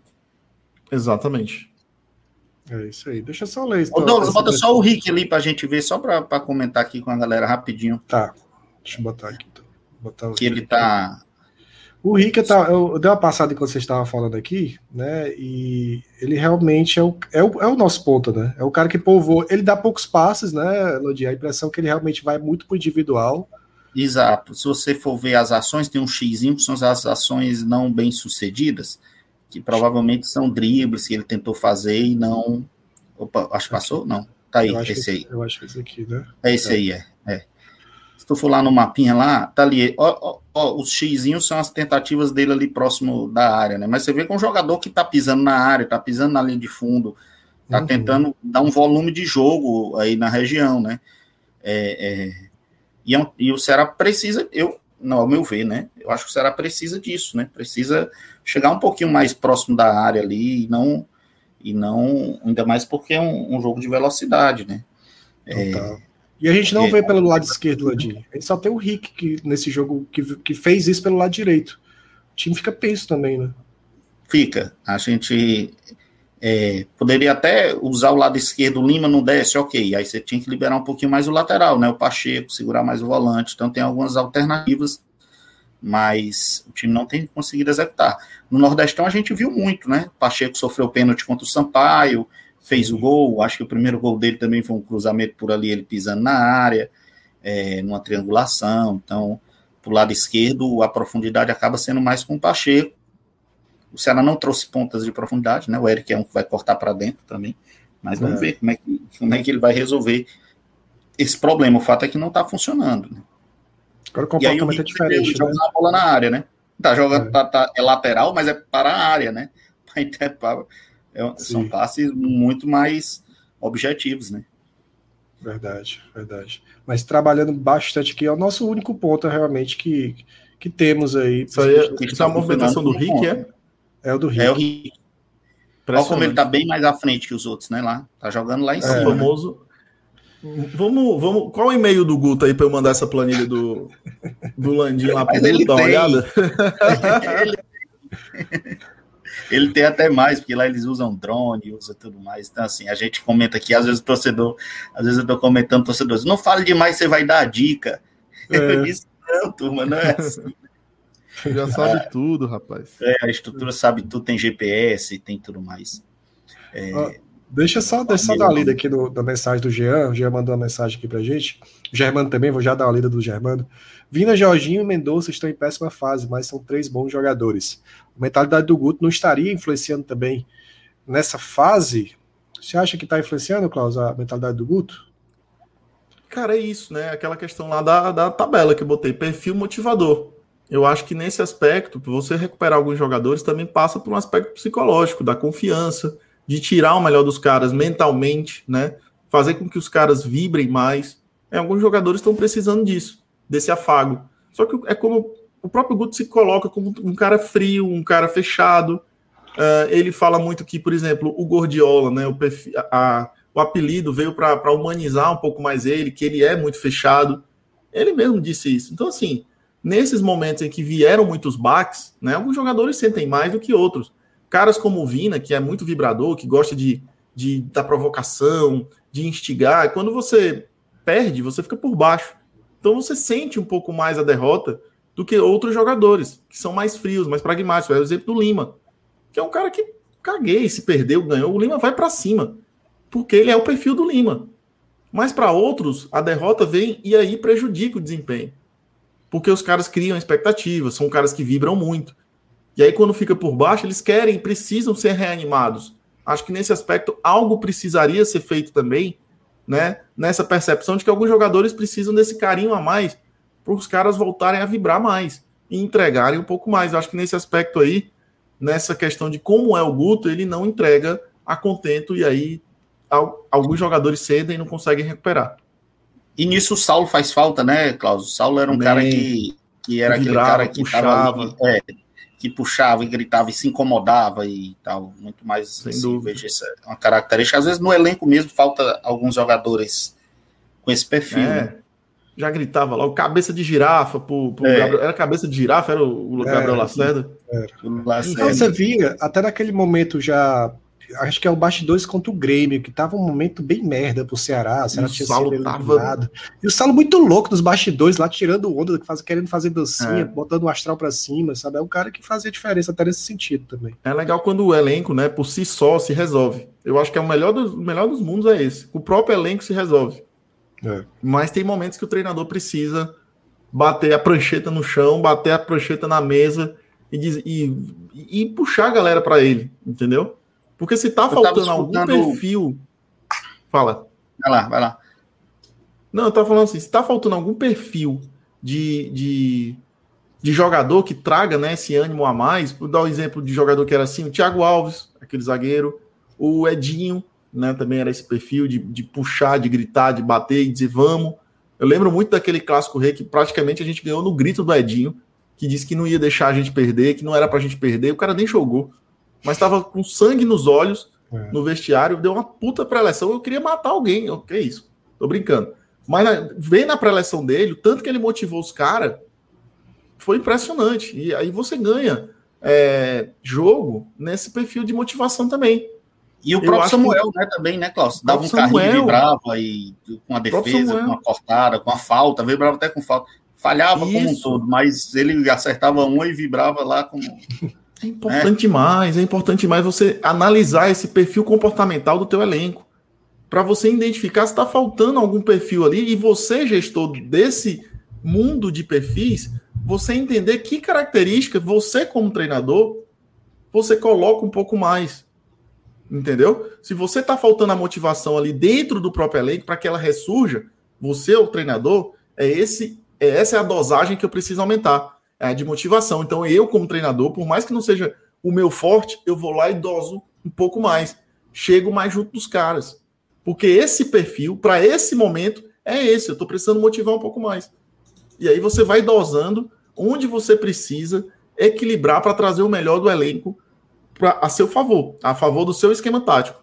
Acho que nesse aspecto o Guto peca um pouco, nessa leitura humana da formação do elenco dele. Agora eu estava tava escutando o Cássio, Cássio Cardoso, né? Mandar até um abraço para ele, já participou lá com a gente no TatiCast também, live. E ele dizendo a situação é um pouco complicada também, né? Porque, é, querendo ou não, esses atletas que a gente está falando em uma fase passaram pelo aval do Guto, né? É, Mendoza, Jorginho, toda essa turma aí, foi ele que deu aval, foram contratações caras do Ceará no início do ano, né? E, e, e ele participou, é diferente do. Só, só a moto aqui. É diferente do ano passado, que ele já pegou um elenco no meio, então ele tipo, ficava mais à vontade, e eu achei bem legal, essa, bem pertinente esse posicionamento do Cássio, quando ele diz isso. De fato, no ano passado, o Guto tinha, tinha mais, vamos dizer assim, uma liberdade de, de mudar, não é, estou dizendo que ele não tem a liberdade, mas eu acho um conforto, vamos dizer assim, porque, querendo ou não, ele, ele deu aval para o Ceará pagar caro no Mendoza, que o Ceará trouxe um investimento alto, né? Passou por ele isso, né? Para ele chegar e tirar, eu entendo que não deve ser fácil, mas que tem que ser feito, né? Então, só um aspecto, um ponto a mais para a gente colocar na discussão. Ô, ô Landir, deixa eu agradecer também a mensagem do Germano, que falou o seguinte: como contratar com o time todo postado do primeiro terço e olhando para frente para um deserto de 60 metros, evoluindo com apenas dois ou três em direção ao ataque. Você acha também que o Ceará está muito atrás e aí isso tem prejudicado a nossa transição? Acho que a gente até discutiu isso, né, na, na, é. na segunda-feira passada. Mandar um abraço aí pro Germano, agradecer aí pela superchat, ele mandou um elogio, ele na outra, acabei sem poder falar. Mas é, Germano, assim, eu não vejo isso desde que você tenha velocidade, né? se você tem um espaço, os atacantes tendem a ser mais velozes que os zagueiros, né? Ontem a gente tinha João Vitor, um zagueiro muito bom do Corinthians, mas tinha Fábio Santos lá no, fazendo terceiro zagueiro do lado esquerdo lá quando o Corinthians subia. É, tem um lance emblemático, vou botar no Twitter, no Twitter daqui a pouco, que o Ceará consegue a roubada, sai em transição, o, o Sobral sai conduzindo a bola, quando chega no meio do campo, ao invés dele ir para frente, ele vai para o lado, espera, espera os laterais passar, espera todo mundo, e, e aí quando ele vai fazer o passe já está todo mundo postado. É, é da característica, né? Eu não estou criticando o Sobral porque ele não é o cara que vai acelerar essa saída, né? Quem vai acelerar isso é o Vina, né? Teoricamente, né? O cara que está lá para fazer essa aceleração é o Vina, que vai pegar a bola e vai, vai verticalmente, né? Não é um cara. O Jorginho também não é um cara que vai acelerar aí também. Por isso eu não é. entendo a opção do Guto nesse tipo de jogo pro Jorginho. Né? O Mendoza talvez conseguisse ali pelo meio conduzindo a bola, né? Sim. Mas é, eu não vejo muito problema, não. Eu acho que, que se você tem mais campo, é mais fácil até.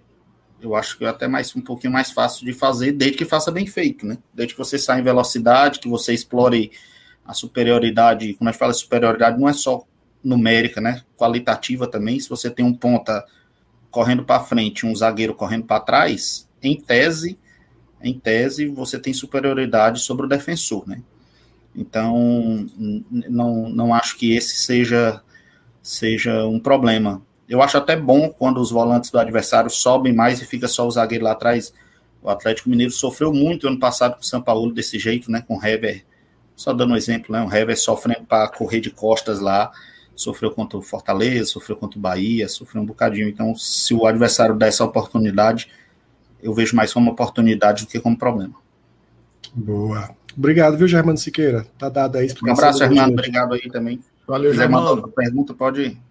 É, tem, tem do Cláudio Bandeira aqui que mandou uma mensagem também perguntando isso, do Jorginho Vina, que não estão entregando desempenho, se não vale buscar o 10 no mercado. Eu acho que, o, que o, o Ceará não vai, não acho que nem, nem pensa em buscar o 10 no mercado. Eu acho. Se não. vier alguém, deve vir o centroavante e olhe lá, viu? Se aparecer uma oportunidade de mercado. Mas pelo que a gente está vendo aí, acredito que não vem, não. Mas sim, os nossos 10 não estão funcionando, né? O Vina não é o Vina do ano passado, o Jorginho não consegue substituir a altura. Eu acho que o Lima, desses últimos aí que foram testados na posição, foi o melhor. E ainda nem gostei muito da partida do Lima da, contra o Corinthians, não. Acho que ele foi um pouco abaixo do que ele costuma ir. Mas seria uma opção a ser testada, né? O Mendonça também já bateu muito nisso, né, Landim? É, eu, eu também não, eu vi muita gente elogiando o Lima, que foi o melhor e tal. Achei a partida ok. Não, eu acho que foi até abaixo do que ele vinha fazendo nas últimas. É, eu acho que tem demais. Acho... Ih, Oi? Travou? Foi eu? Foi tu? E foi o Landinho. Eu, eu tô aqui, acho que foi o Landinho. Então pronto, foi o Landinho. Tá aí? Opa, Landinho tá aí? Não, eu tô vendo. Voltou, voltou, voltou. voltou. Tá aí, Landinho? Tá me escutando? Enquanto o Landinho se restabelece aí, galera, é, vou deixando a curtida, vou deixando o like, tá? Até o Klaus pode, pode falar também melhor sobre isso, né, Klaus? Também dar sua opinião sobre o 10 da gente. Só não dá para ser o Eric, né? Eu acho que isso aí, ainda mais o Eric querendo ali se estabelecer como meia. Pois é, é a gente acabou de chegar, né? Acho que é aquela coisa que a gente sempre fala, o cara acabou de chegar, ele tem que ser o quê? Mais você, pelo menos como treinador ali naquele momento, alocar esses caras que estão chegando da maneira mais confortável possível, principalmente porque eles estão entrando um bonde andando. Eles não estão tendo tempo, de certa maneira, para meio que se preparar taticamente para já entrar, talvez, no time titular, entendeu? Então, uhum. quanto mais confortável você oferecer a possibilidade para o cara desempenhar o melhor dele dentro de campo, acho que é a melhor solução. Porque aí você tira o máximo do, do jogador que está chegando no meio da temporada, que pode ser útil, como é o caso do Ayrton e do, do Eric. Não conseguimos ver muita coisa do Ayrton ainda, mas o Eric já mostrou uma movimentação interessante, uma visão de jogo interessante, sabe passar a bola muito bem. Gostei muito da movimentação do Eric, mesmo fora da posição. Ele se propôs a jogar ali e jogou bem, né? Conseguiu crescer. Acho que o, o, o Eric é um jogador interessantíssimo para que talvez o que o Guto espere do Mendonça a gente vá achar no Eric. E o quanto antes ele perceber isso, melhor para o Ceará. O problema é, vai demorar aquele período inteiro que foi para descobrir que o Léo Chu era a nossa solução para a ponta. O tanto de tempo que a gente perdeu, o Léo Chu já dando indícios de que era um bom jogador. Então acho que a gente, o Guto precisa ser um pouco mais, é, o time precisa agir mais rápido. Sim. Porque o bonde está andando e a gente está precisando desse time mais rápido. As coisas não estão bem. Não espere a, tampa, a panela de pressão explodir. Entendeu? Porque as soluções estão lá. A gente está aqui falando de várias soluções que estão aí na cara, batendo na porta. E que estão lá dentro do elenco. Muitas delas. 90% dos problemas do Ceará que hoje a gente está enfrentando não estão porque não tem um reforço. Porque reforço a gente sabe que precisa. A gente, aquela coisa de olhar para copo cheio, copo vazio, que a galera fala que o Sobral se confundiu todinho. A gente está uhum. tentando olhar para copo cheio aqui, porque as soluções estão dentro. A gente não está querendo fora Guto agora, né? Pelo menos por enquanto. Pelo menos acho que fora Guto pode existir da parte da torcida, eu vou entender super, vou entender super bem. Mas que para a gente passar um algo a mais agora para dentro do time, muitas dessas soluções estão dentro do elenco. E a gente só queria ver essas soluções acontecendo. Uma maior mesclagem, um maior volume de, de mexidas, de, de mudanças, de propostas, porque, cara, esses caras já se conhecem. Muitos deles já se conhecem. Se você coloca para um jogo Fabinho e Sobral, vão jogar bem. Se você bota Fabinho e Nares para outro jogo, vai, vão se dar bem. Se você botar Sobral e, e Nares, vão se dar bem. Eles já se conhecem. Estão há dois anos jogando junto. Essa é a nossa força. O explorar as nossas possibilidades dentro do elenco dentro do jogo, dentro da formação tática do Guto. Para que, que a gente tem um trabalho longevo? E aí eu vou fazer uma reflexão aqui, eu vou, vou ver o que, que tu acha, o que, que o, o Landim acha. Mas para que, que serve um trabalho longevo de um treinador, se não para ele utilizar ainda mais, explorar cada vez mais as características do elenco, dos jogadores, do perfil que ele tem à disposição? Para que ele consiga florescer ainda mais um trabalho. Porque se o problema de um, de um, do futebol brasileiro é não é, ter paciência com os treinadores, o Ceará está tendo sim paciência, porque em algum momento o Guto fez um bom trabalho. E aí, agora que a gente está sentindo um pouco mais de dificuldade do trabalho do Guto, a gente também quer ver um pouco mais do próprio Guto. E que as soluções estão lá. E a gente não está aqui cobrando algo de, de estado, fala, Guto, não sei o quê, não sabe jogar nada. Não. A gente quer ver mais do que o Guto pode entregar, porque, como eu falei no começo da live, para um trabalho longo se manter longo, o treinador dentro do trabalho também precisa se reinventar. Ele também precisa crescer junto. Assim como a gente espera que jogadores evoluam, o treinador também precisa evoluir para que esse trabalho se solidifique, para que ele cresça. Pode ter certeza. Ninguém passou, por exemplo. Eu vou dar um exemplo maluco, porque eu sei que a comparação é, é, é insana, mas ao mesmo tempo não dá para a gente não, não colocar como uma, uma referência máxima né, de quem passou muito tempo no cargo. Mas o senhor Alex Ferguson, do Manchester United, que passou 25 anos no cargo. Eu tenho certeza que nesse período ele evoluiu como treinador, como ser humano, como gestor de grupo, como tudo. Porque era preciso para ele passar esse tempo todo. Não é que o Guto precisa, que eu quero 25 anos do Guto no Ceará, não é isso. Mas é principalmente saber que para dentro de um trabalho com maior tempo, né, esse trabalho também passa por uma evolução do próprio treinador, que ele se reavalie, onde é preciso para extrair o melhor dele, próprio treinador, como também do próprio elenco. Que é que vocês acham disso? Enfim, como é que vocês pensam? Esse trabalho longevo também, o que é que se espera de um trabalho longevo de um treinador que, no caso do Guto, já vai caminhando aí né, para duas temporadas praticamente. Até adicionando isso aí, né, em relação a, é, por exemplo, a, a, quanto tempo, né? Tempo de, de clube. Eu acho que no futebol brasileiro todo mundo já tá, já sabe isso aí, já, já é bem repetido que treinador não dura muito, né? Eu não sei se é algo que, tipo, é, é novidade para Guto Ferreira, porque eu tava até vendo os números dele. É no Ceará que ele tem mais dias, né, no cargo, assim. Eu acho que o segundo maior é no Bahia, ele tem mais de 500 dias no Ceará e no Bahia tem 300 dias. Então, assim, ele passou por muito já do seu, do seu segundo trabalho mais longevo na, na sua carreira.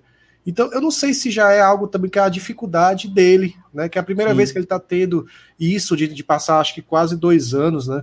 No mesmo clube. É, e aí chegou o um momento que estagna, né? Fica naquela coisa de, pô, parece que chega um momento que ele perdeu até a confiança, não tentar algo novo, sempre amarrado ao mesmas, às mesmas convicções, mesmos, mesmo esquema, tudo mais. Mas é como a própria Lodi falou, o, até o mesmo esquema dele, que a gente espera que funcione, não está funcionando. Né? Que funcionou em 2020 com menos peças. Será hoje tem um elenco mais qualificado e rende menos do que, pelo menos em campo, né? Não em resultados, mas em campo, está rendendo menos do que o final da temporada de 2020. O que, é que você acha aí, Landinho? É, o meu pensamento é mais nessa linha também. Com dois anos de trabalho, as ideias, em tese, estão bem consolidadas, né? Então, é, a gente tem um elenco que boa parte já vem também de dois anos. Né? A gente não está falando só de um elenco que foi montado agora em fevereiro. Né? Então, é, os jogadores sabem o que tem que fazer em campo, porque a ideia do Guto ela não é uma ideia em cada jogo. Ele vem repetindo isso desde o dia que ele chegou com a mesma ideia de jogo. Então, teoricamente, os jogadores eles vão entrar em campo sabendo o que tem que fazer. Mesmo os novatos, a gente é como eu falei, nós já estamos em setembro, né? Então não, não tem mais, mais dúvida, e o Guto não é aquele cara que vai fazer como o Guardiola original lá, que a cada jogo ele vai mudar e vai fazer diferente e tal. Aqui não, aqui eles vão fazer sempre igual e não estão conseguindo executar bem, né? Então isso é o que me incomoda mais até do que essa. Eu entendo quando o Klaus fala da evolução do Guto, mas eu acho que é mais uma evolução no sentido de. É, de ver que as coisas precisam funcionar, que não adianta bater na tecla que não está dando certo, né? Então, assim, ele, ele tem que ter convicções, lógico, todo treinador todo, no seu trabalho tem que ter suas convicções, mas ele também precisa fazer a leitura quando as coisas não estão bem, né? É, eu vejo que o Ceará precisa de desempenho, não é para brigar no G4 nem no G6, precisa de desempenho para se manter onde está. Uhum. Com desempenho caindo, aí a tendência também é, é que a, a pontuação caia, né? Não vou dizer que o Ceará vai brigar lá embaixo, mas para manter onde ele está agora, precisa de desempenho para manter. Eu vejo assim, né? Às vezes a gente vê isso, não, se podia ter ganho isso aqui, tá brigando no G4. Não nem penso por aí. Eu acho que é mais para para a gente manter a boa campanha que está até agora, campanha, né? Eu falo uhum. campanha para reforçar que não é o, o jogo em si. A gente tem visto jogos ruins e jogos razoáveis para bons, mas se não, se não melhorar o desempenho, a gente não vai ter a garantia de que vai estar na briga lá, lá onde a gente pretende no final do ano.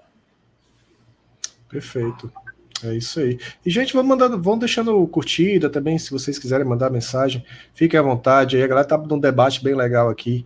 Né? O João Vitor é, tá falando que em 2020 o Price batia palma ali no vestiário. No vestiário também, né? Pesa muito você ter nomes como Price e os, o Sobs, né, também. Você lembra de um jogo que no, no, nos bastidores eu acho que era o Price e o Ricardinho que tava puxando muito. Não sei qual foi o jogo que será ganhou. Não lembro, mas... mas... eu lembro disso aí também. Acho que foi Clássico Rei, Douglas, não foi não? Não, não lembro. É, não, não, não, sei se foi contra o Flamengo ou foi Clássico Rei, mas era um jogo assim Flamengo, que. Flamengo, cara. Acho que foi com o Flamengo. Boa. É, pois é. A gente ganhou duas é, vezes. E o Sobs a gente via se matando em campo, né? Mesmo sem render, ele tava lá se matando todo o jogo, né? E brigando com o Vina, hein, Landim? Você lembra? É, é verdade, brigando com Vina. Né? Me lembro, eu fui no jogo no PV logo antes de, de parar, né? E aí terminou o jogo e ele foi lá para a beira do coisa fazer milhares de abdominal lá e a galera tudo comemorando e o homem lá na, na luta. É, é o exemplo, né? É muito mais do que, é o que o Klaus disse, né? É, não é só o desempenho em campo, lógico que é importante, é o mais importante, mas os exemplos internos ali no grupo contagiam, né? Isso pode fazer diferença. A gente olhando de fora, lógico a gente, eu não tenho nem como dizer como está o clima lá nesse sentido no Ceará, mas no mínimo contagia a torcida, né? E, e isso também acaba tendo influência, porque o torcedor é, faz parte dessa engrenagem também. Total. É isso aí. E agora? Agora a gente falou do Flamengo, né? Na temporada passada foram duas vitórias da gente, a gente vai pegar agora o Flamengo bem impressionado, né? Ainda mais com esses últimos resultados aí, últimos desempenhos. Impressionado? O Guto Ferreira tá bem impressionado. Ah, ah a gente, achei que eu entendi tu falar do Flamengo. Não, a gente, a gente. Eu, a gente. Ah, tá. Eu entendi que era o Flamengo. Eu disse, pô, o Flamengo pressionado, tá só goleando. Não, tá aqui. jamais. Ah, jamais. A gente vai bem pressionado aí, justamente por causa dessa derrota contra o Corinthians, né? Que acentua isso. O que esperar, Landim? Ah, pelo menos assim, em relação a esquema tático, talvez, será que se encaixa melhor? Porque o Ceará tem disso, né? O Ceará contra o G6 ganhou de quase todo mundo. Contra times lá de baixo da tabela, metade para baixo, tem mais dificuldade. Dá para ter esperança? Pouca. responder hoje seria pouca a minha resposta, mas é, a gente viu o, o Guto contra o Fortaleza, tentou tentou também reforçar ali a defesa, botando é, Kelvin, Marlon, fazendo algumas mudanças ali para bloquear os alas, e viu que não funcionou. Eu acho que dificilmente ele vai ele vai mudar o, o esquema dessa vez, vai manter lá como o Ceará vem jogando. Só espero que. Eu acho que ele vai divina, né? tenho essa é. impressão de que ele vai divina. E, e como o Flamengo talvez o ponto mais vulnerável seja o Isla, né? Não sei se nem se o Isla joga, não estou acompanhando bem, é, mas eu acho que talvez o, o, ponto mais vulnerável seja por ali. Foi onde o, o ano passado o Ceará acabou criando boas chances ali. É, eu acho que ele vai precisar botar um ponta de velocidade ali na esquerda, né? Não sei quem, se ele, como é que ele vai fazer isso, mas seria a melhor forma, olhando assim de longe. Não acompanhei muito o Flamengo depois do Renato, mas eu acredito que é por aí. Agora é um jogo bem difícil. Parece que o Flamengo não tem Bruno Henrique, né? É, que é o principal jogador deles, né? De criação, de que vem jogando muito bem. Vem é jogando muito bem, jogo aéreo e tudo mais, né? E é eu acho jogador. que também tem alguns casos de Covid, né? Eu vi hoje. É, Gustavo Henrique, Gustavo tá Henrique e Thiago Maia, talvez, mas também não estava jogando, né? Então uhum. é um jogo bem complicado, né? O Flamengo, é, o Renato deu outro ânimo, é o oposto do Guto, né? O Renato é aquilo que a gente estava falando que, que o Guto não tem, é o que o Renato tem lá, talvez de sobra, né? Que é aquela fazer o grupo para ele e defender e blindar e dizer que é o melhor do mundo e tudo mais. É, mas vamos ver, não, não acho que o Ceará tem, tem que picotar esse jogo, né? Ah, não pode deixar o Flamengo rodar demais, acho que é um jogo para o Ceará picotar mesmo, travar, bloquear, fazer falta e, e vamos picotar o jogo. Eu acho que é o melhor caminho seja esse aí. É, eu, eu, eu daria, vou dar logo a minha pitaco aqui sobre esse jogo, né? Já que a gente tem poucas possibilidades aí para a partida, eu tentaria ver algo diferente. Mas é como o Douglas falou, não era um jogo para a gente também é, achar que vai conseguir algo e, e, porque mudou. Não, não, não, não é isso. Mas se a gente quer ver algo diferente no Ceará, talvez seja um jogo para tentar algo diferente, já que as, as chances são menores de uma vitória, eu tentaria. Eu dobraria o lado esquerdo, eu entraria com o Kelvin por ali. Já que não vai mexer no Vina, a estrutura, não vamos mexer. Eu vou tentar ir pela cabeça do Guto, mas modificando algumas coisas. Eu manteria o Vina, né? Centralizado como meia. No lugar do Mendonça pela esquerda, eu entraria com o Kelvin, dobrando ali do lado do, do Bruno Pacheco. No, no, no meio, eu iria de Fabinho, no lugar do Marlon. E do lado direito, né? Eu entraria ali, talvez sem um, um centroavante. Não sei. Um Rick. Porque é difícil, né? Poderia ser o Lima, centralizado, tendo o Rick no lado direito e o Kleber. Mas ele não vai mexer nessa estrutura. Não Aí vai, eu acho difícil mudar. É. É, é. Vamos dizer assim, eu acho que um Eric, talvez na ponta esquerda, fosse um nome interessante, né? Que é um cara mais leve. Ele joga pela, pela direita, né? Ele cai muito pela direita, é, o Eric. Mas aí ele não vai tirar, ele não vai tirar. Se for para botar na direita, ele vai botar o Rick, né? É, então, ele não é. tem porque ele botar o Eric na frente do Rick, né? Então, eu digo, se fosse para botar alguém, mas é, também me agrada o jogo do Kelvin, né? Acho que é um atleta forte na versátil, marcação, que um finaliza, versátil, exatamente. É um cara que está entregando mais da tática que o Guto precisa do que muitos outros e ele não usa. Também acho. Acho que é uma boa, é uma boa. Ainda não parei nem para estudar o Flamengo, ainda vou ver aqui no decorrer da semana, mas acho que é uma boa formação, Klaus. Eu acho que Fabinho Sobral é, com, com Kelvin e o mas e Vina e Kleber, provavelmente que ele vai fazer é isso aí. Eu só citei sem centroavante porque eu acabei me perdendo aqui na contagem de jogadores, mas não dá para jogar sem centroavante com o Flamengo. Tem que ter um cara lá aprendendo, atrapalhando a saída de bola do Flamengo. Tem que ter um Kleber ou, ou Jael. É porque eu tava contando aqui, tipo, ah, na frente vamos de Kelvin, Aí já tava contando com o Rick, não, mas, o mas, Lima. Tá tudo aí... certo, Klaus, porque os volantes você botou Fabinho e Sobral, aí os pontos Kelvin pela esquerda, Lima pela direita, Vina centralizado, e aí o centroavante já seria o Kleber. Então... Aí o Rick, eu queria botar o Rick. Ah, então vai tirar. Então é, tira, tira o Vina. Centraliza o Lima, bota o é, Mas ele não vai fazer, ele vai mexer muito ele na estrutura. Fazer. É, ele não vai fazer acho. isso, entendeu? É. Até chega assim, a pergunta do Claudio Bandeira aqui, que se a gente acha do Marlon. Para mim, ele foi útil ali para a gente estancar a sangria, né? A gente estava num, problema ali de, difícil tudo. no meio campo. E para mim, ok, já foi, já foi útil né, para ser titular naquele momento, mas agora está na hora da gente trazer Fabinho. Tá? Fabinho, o Claudio, Claudio botou na testa Fabinho aqui, Landim, no nosso pós-jogo. Eu vi, eu, acho eu vi. claro, entendeu? Assim, é, o, o, Marlon pode ser o volante reserva imediato, né? Um cara que vai entrar com é. gás, vai entrar mordendo. Sim. É um cara Perfeito. que ele pode jogar bastante, né? Só não sei. Ajuda. Titular, ele ajuda muito, né? Porque com o volante pesa, às vezes o, o, cansaço físico chega, né? E o Marlon pode entrar muito bem aí no, nos segundos tempos, vamos dizer assim. E ele é. entra com muito gás, com muita pegada, né? Eu acho ele é um atleta importante, mas eu não vejo ele como titular também, não. Não, não, não, vejo... não vejo sentido ele estar tá à frente do Fabinho. Eu ainda gosto do Oliveira, que, que a galera nem gosta muito, que ainda pode voltar, né? Também. É assim, eu, eu particularmente eu sou muito do, do que eu, eu via do Guto ano passado e eu não vejo esse ano. Um Guto que girava o elenco às vezes era um, às vezes era outro. Às vezes a gente é. se incomodava porque entrava um que não dava certo. Por exemplo, o Nares não entrou certo contra o Atlético Goianiense, porque não era um jogo para ele, que não encaixava com o jogo do Nares. Mas o, o, ele colocou o Nares de surpresa contra o Vasco. A gente meteu quatro pro Vasco na casa lá deles, entendeu? Então o Guto variava mais. Agora ele não. É sempre Marlon e Sobral, não pode mexer. Parece uma e pedra fundamental Marlon, inquestionável. Eu não sei se vocês lembram no começo da temporada, o Marlon entrava na Duvina, né? Na Duvina, de, mais avançado. É, o Marlon entrou bastante na Duvina no, no início da temporada aí. Oh, o Jefferson também mandou uma mensagem aqui. A vibração do Samuel Xavier e a qualidade dele faz muita falta, de fato. A gente fala bastante sobre isso, Jefferson. E a inversão de lado dos extremos rendendo. Eu não entendi se ele está perguntando se deve é, inverter né, os extremos e Eles tal. invertem, né, durante o jogo. É, durante o jogo é inverte é, cada 20, 20 minutos, eles estão invertendo lá 15 minutos. O, o Guto sempre fez essa inversão não tá funcionando, não, porque não tá funcionando. É. De maneira geral, não tá funcionando, então não tá funcionando, não. É, não tá, não. Isso aí é verdade. Eu acho até que quando o Lima inverte, ele cai. Então eu acho que não tá sendo bom, não. É, pois é. Obrigado, tá, Jefferson? Obrigado, Jefferson. Obrigado, Cláudio Bandeira também.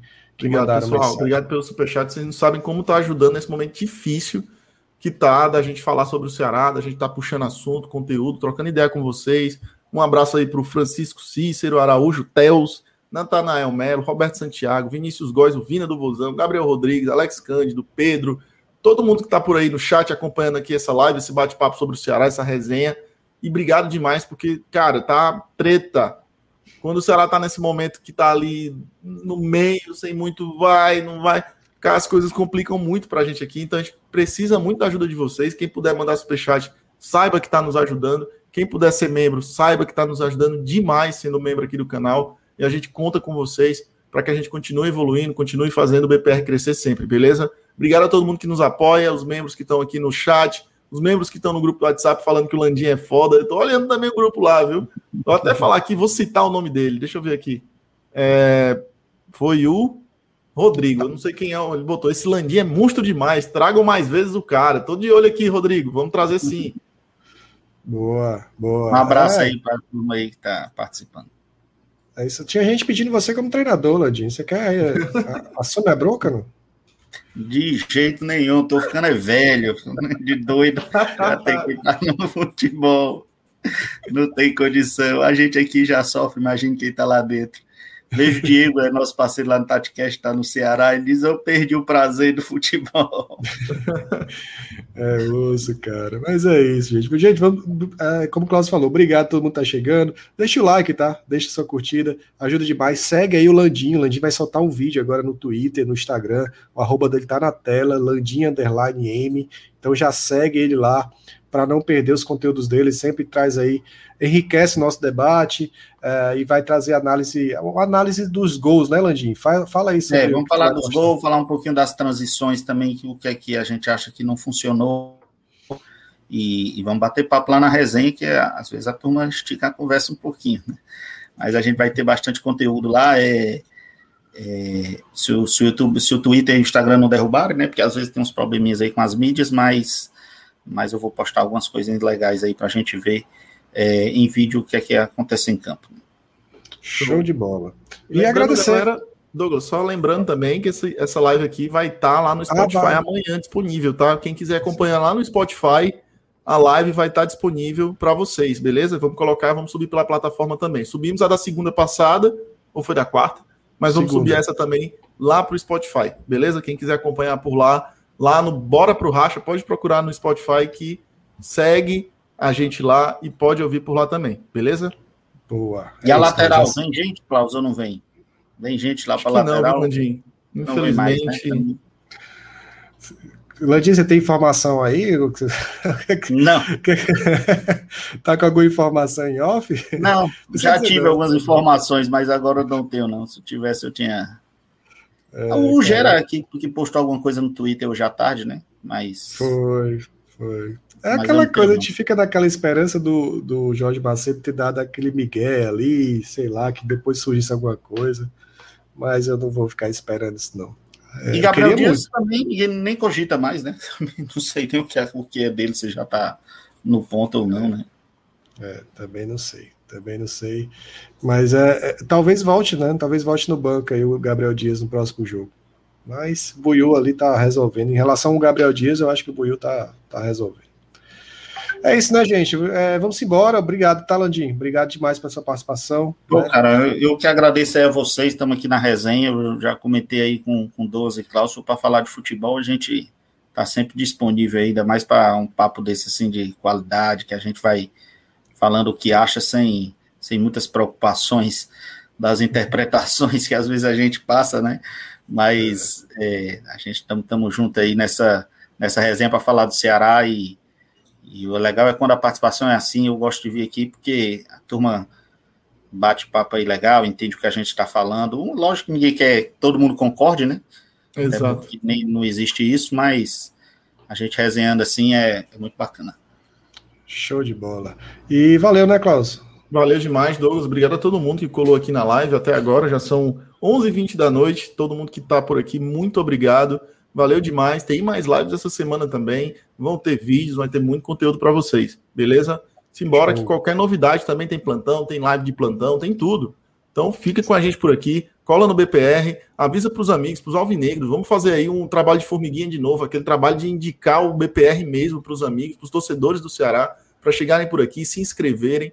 Vale demais para a gente, é hora do trabalho de formiguinha, a gente conta muito com vocês, beleza? É isso aí, gente. Deixa o like antes de sair. Como o Cláudio falou, vai ter vídeo essa semana. Vai ter corte dessa live também. Vou preparar algum corte aí interessante, que a gente falou muita coisa legal mais uma vez por aqui. E valeu.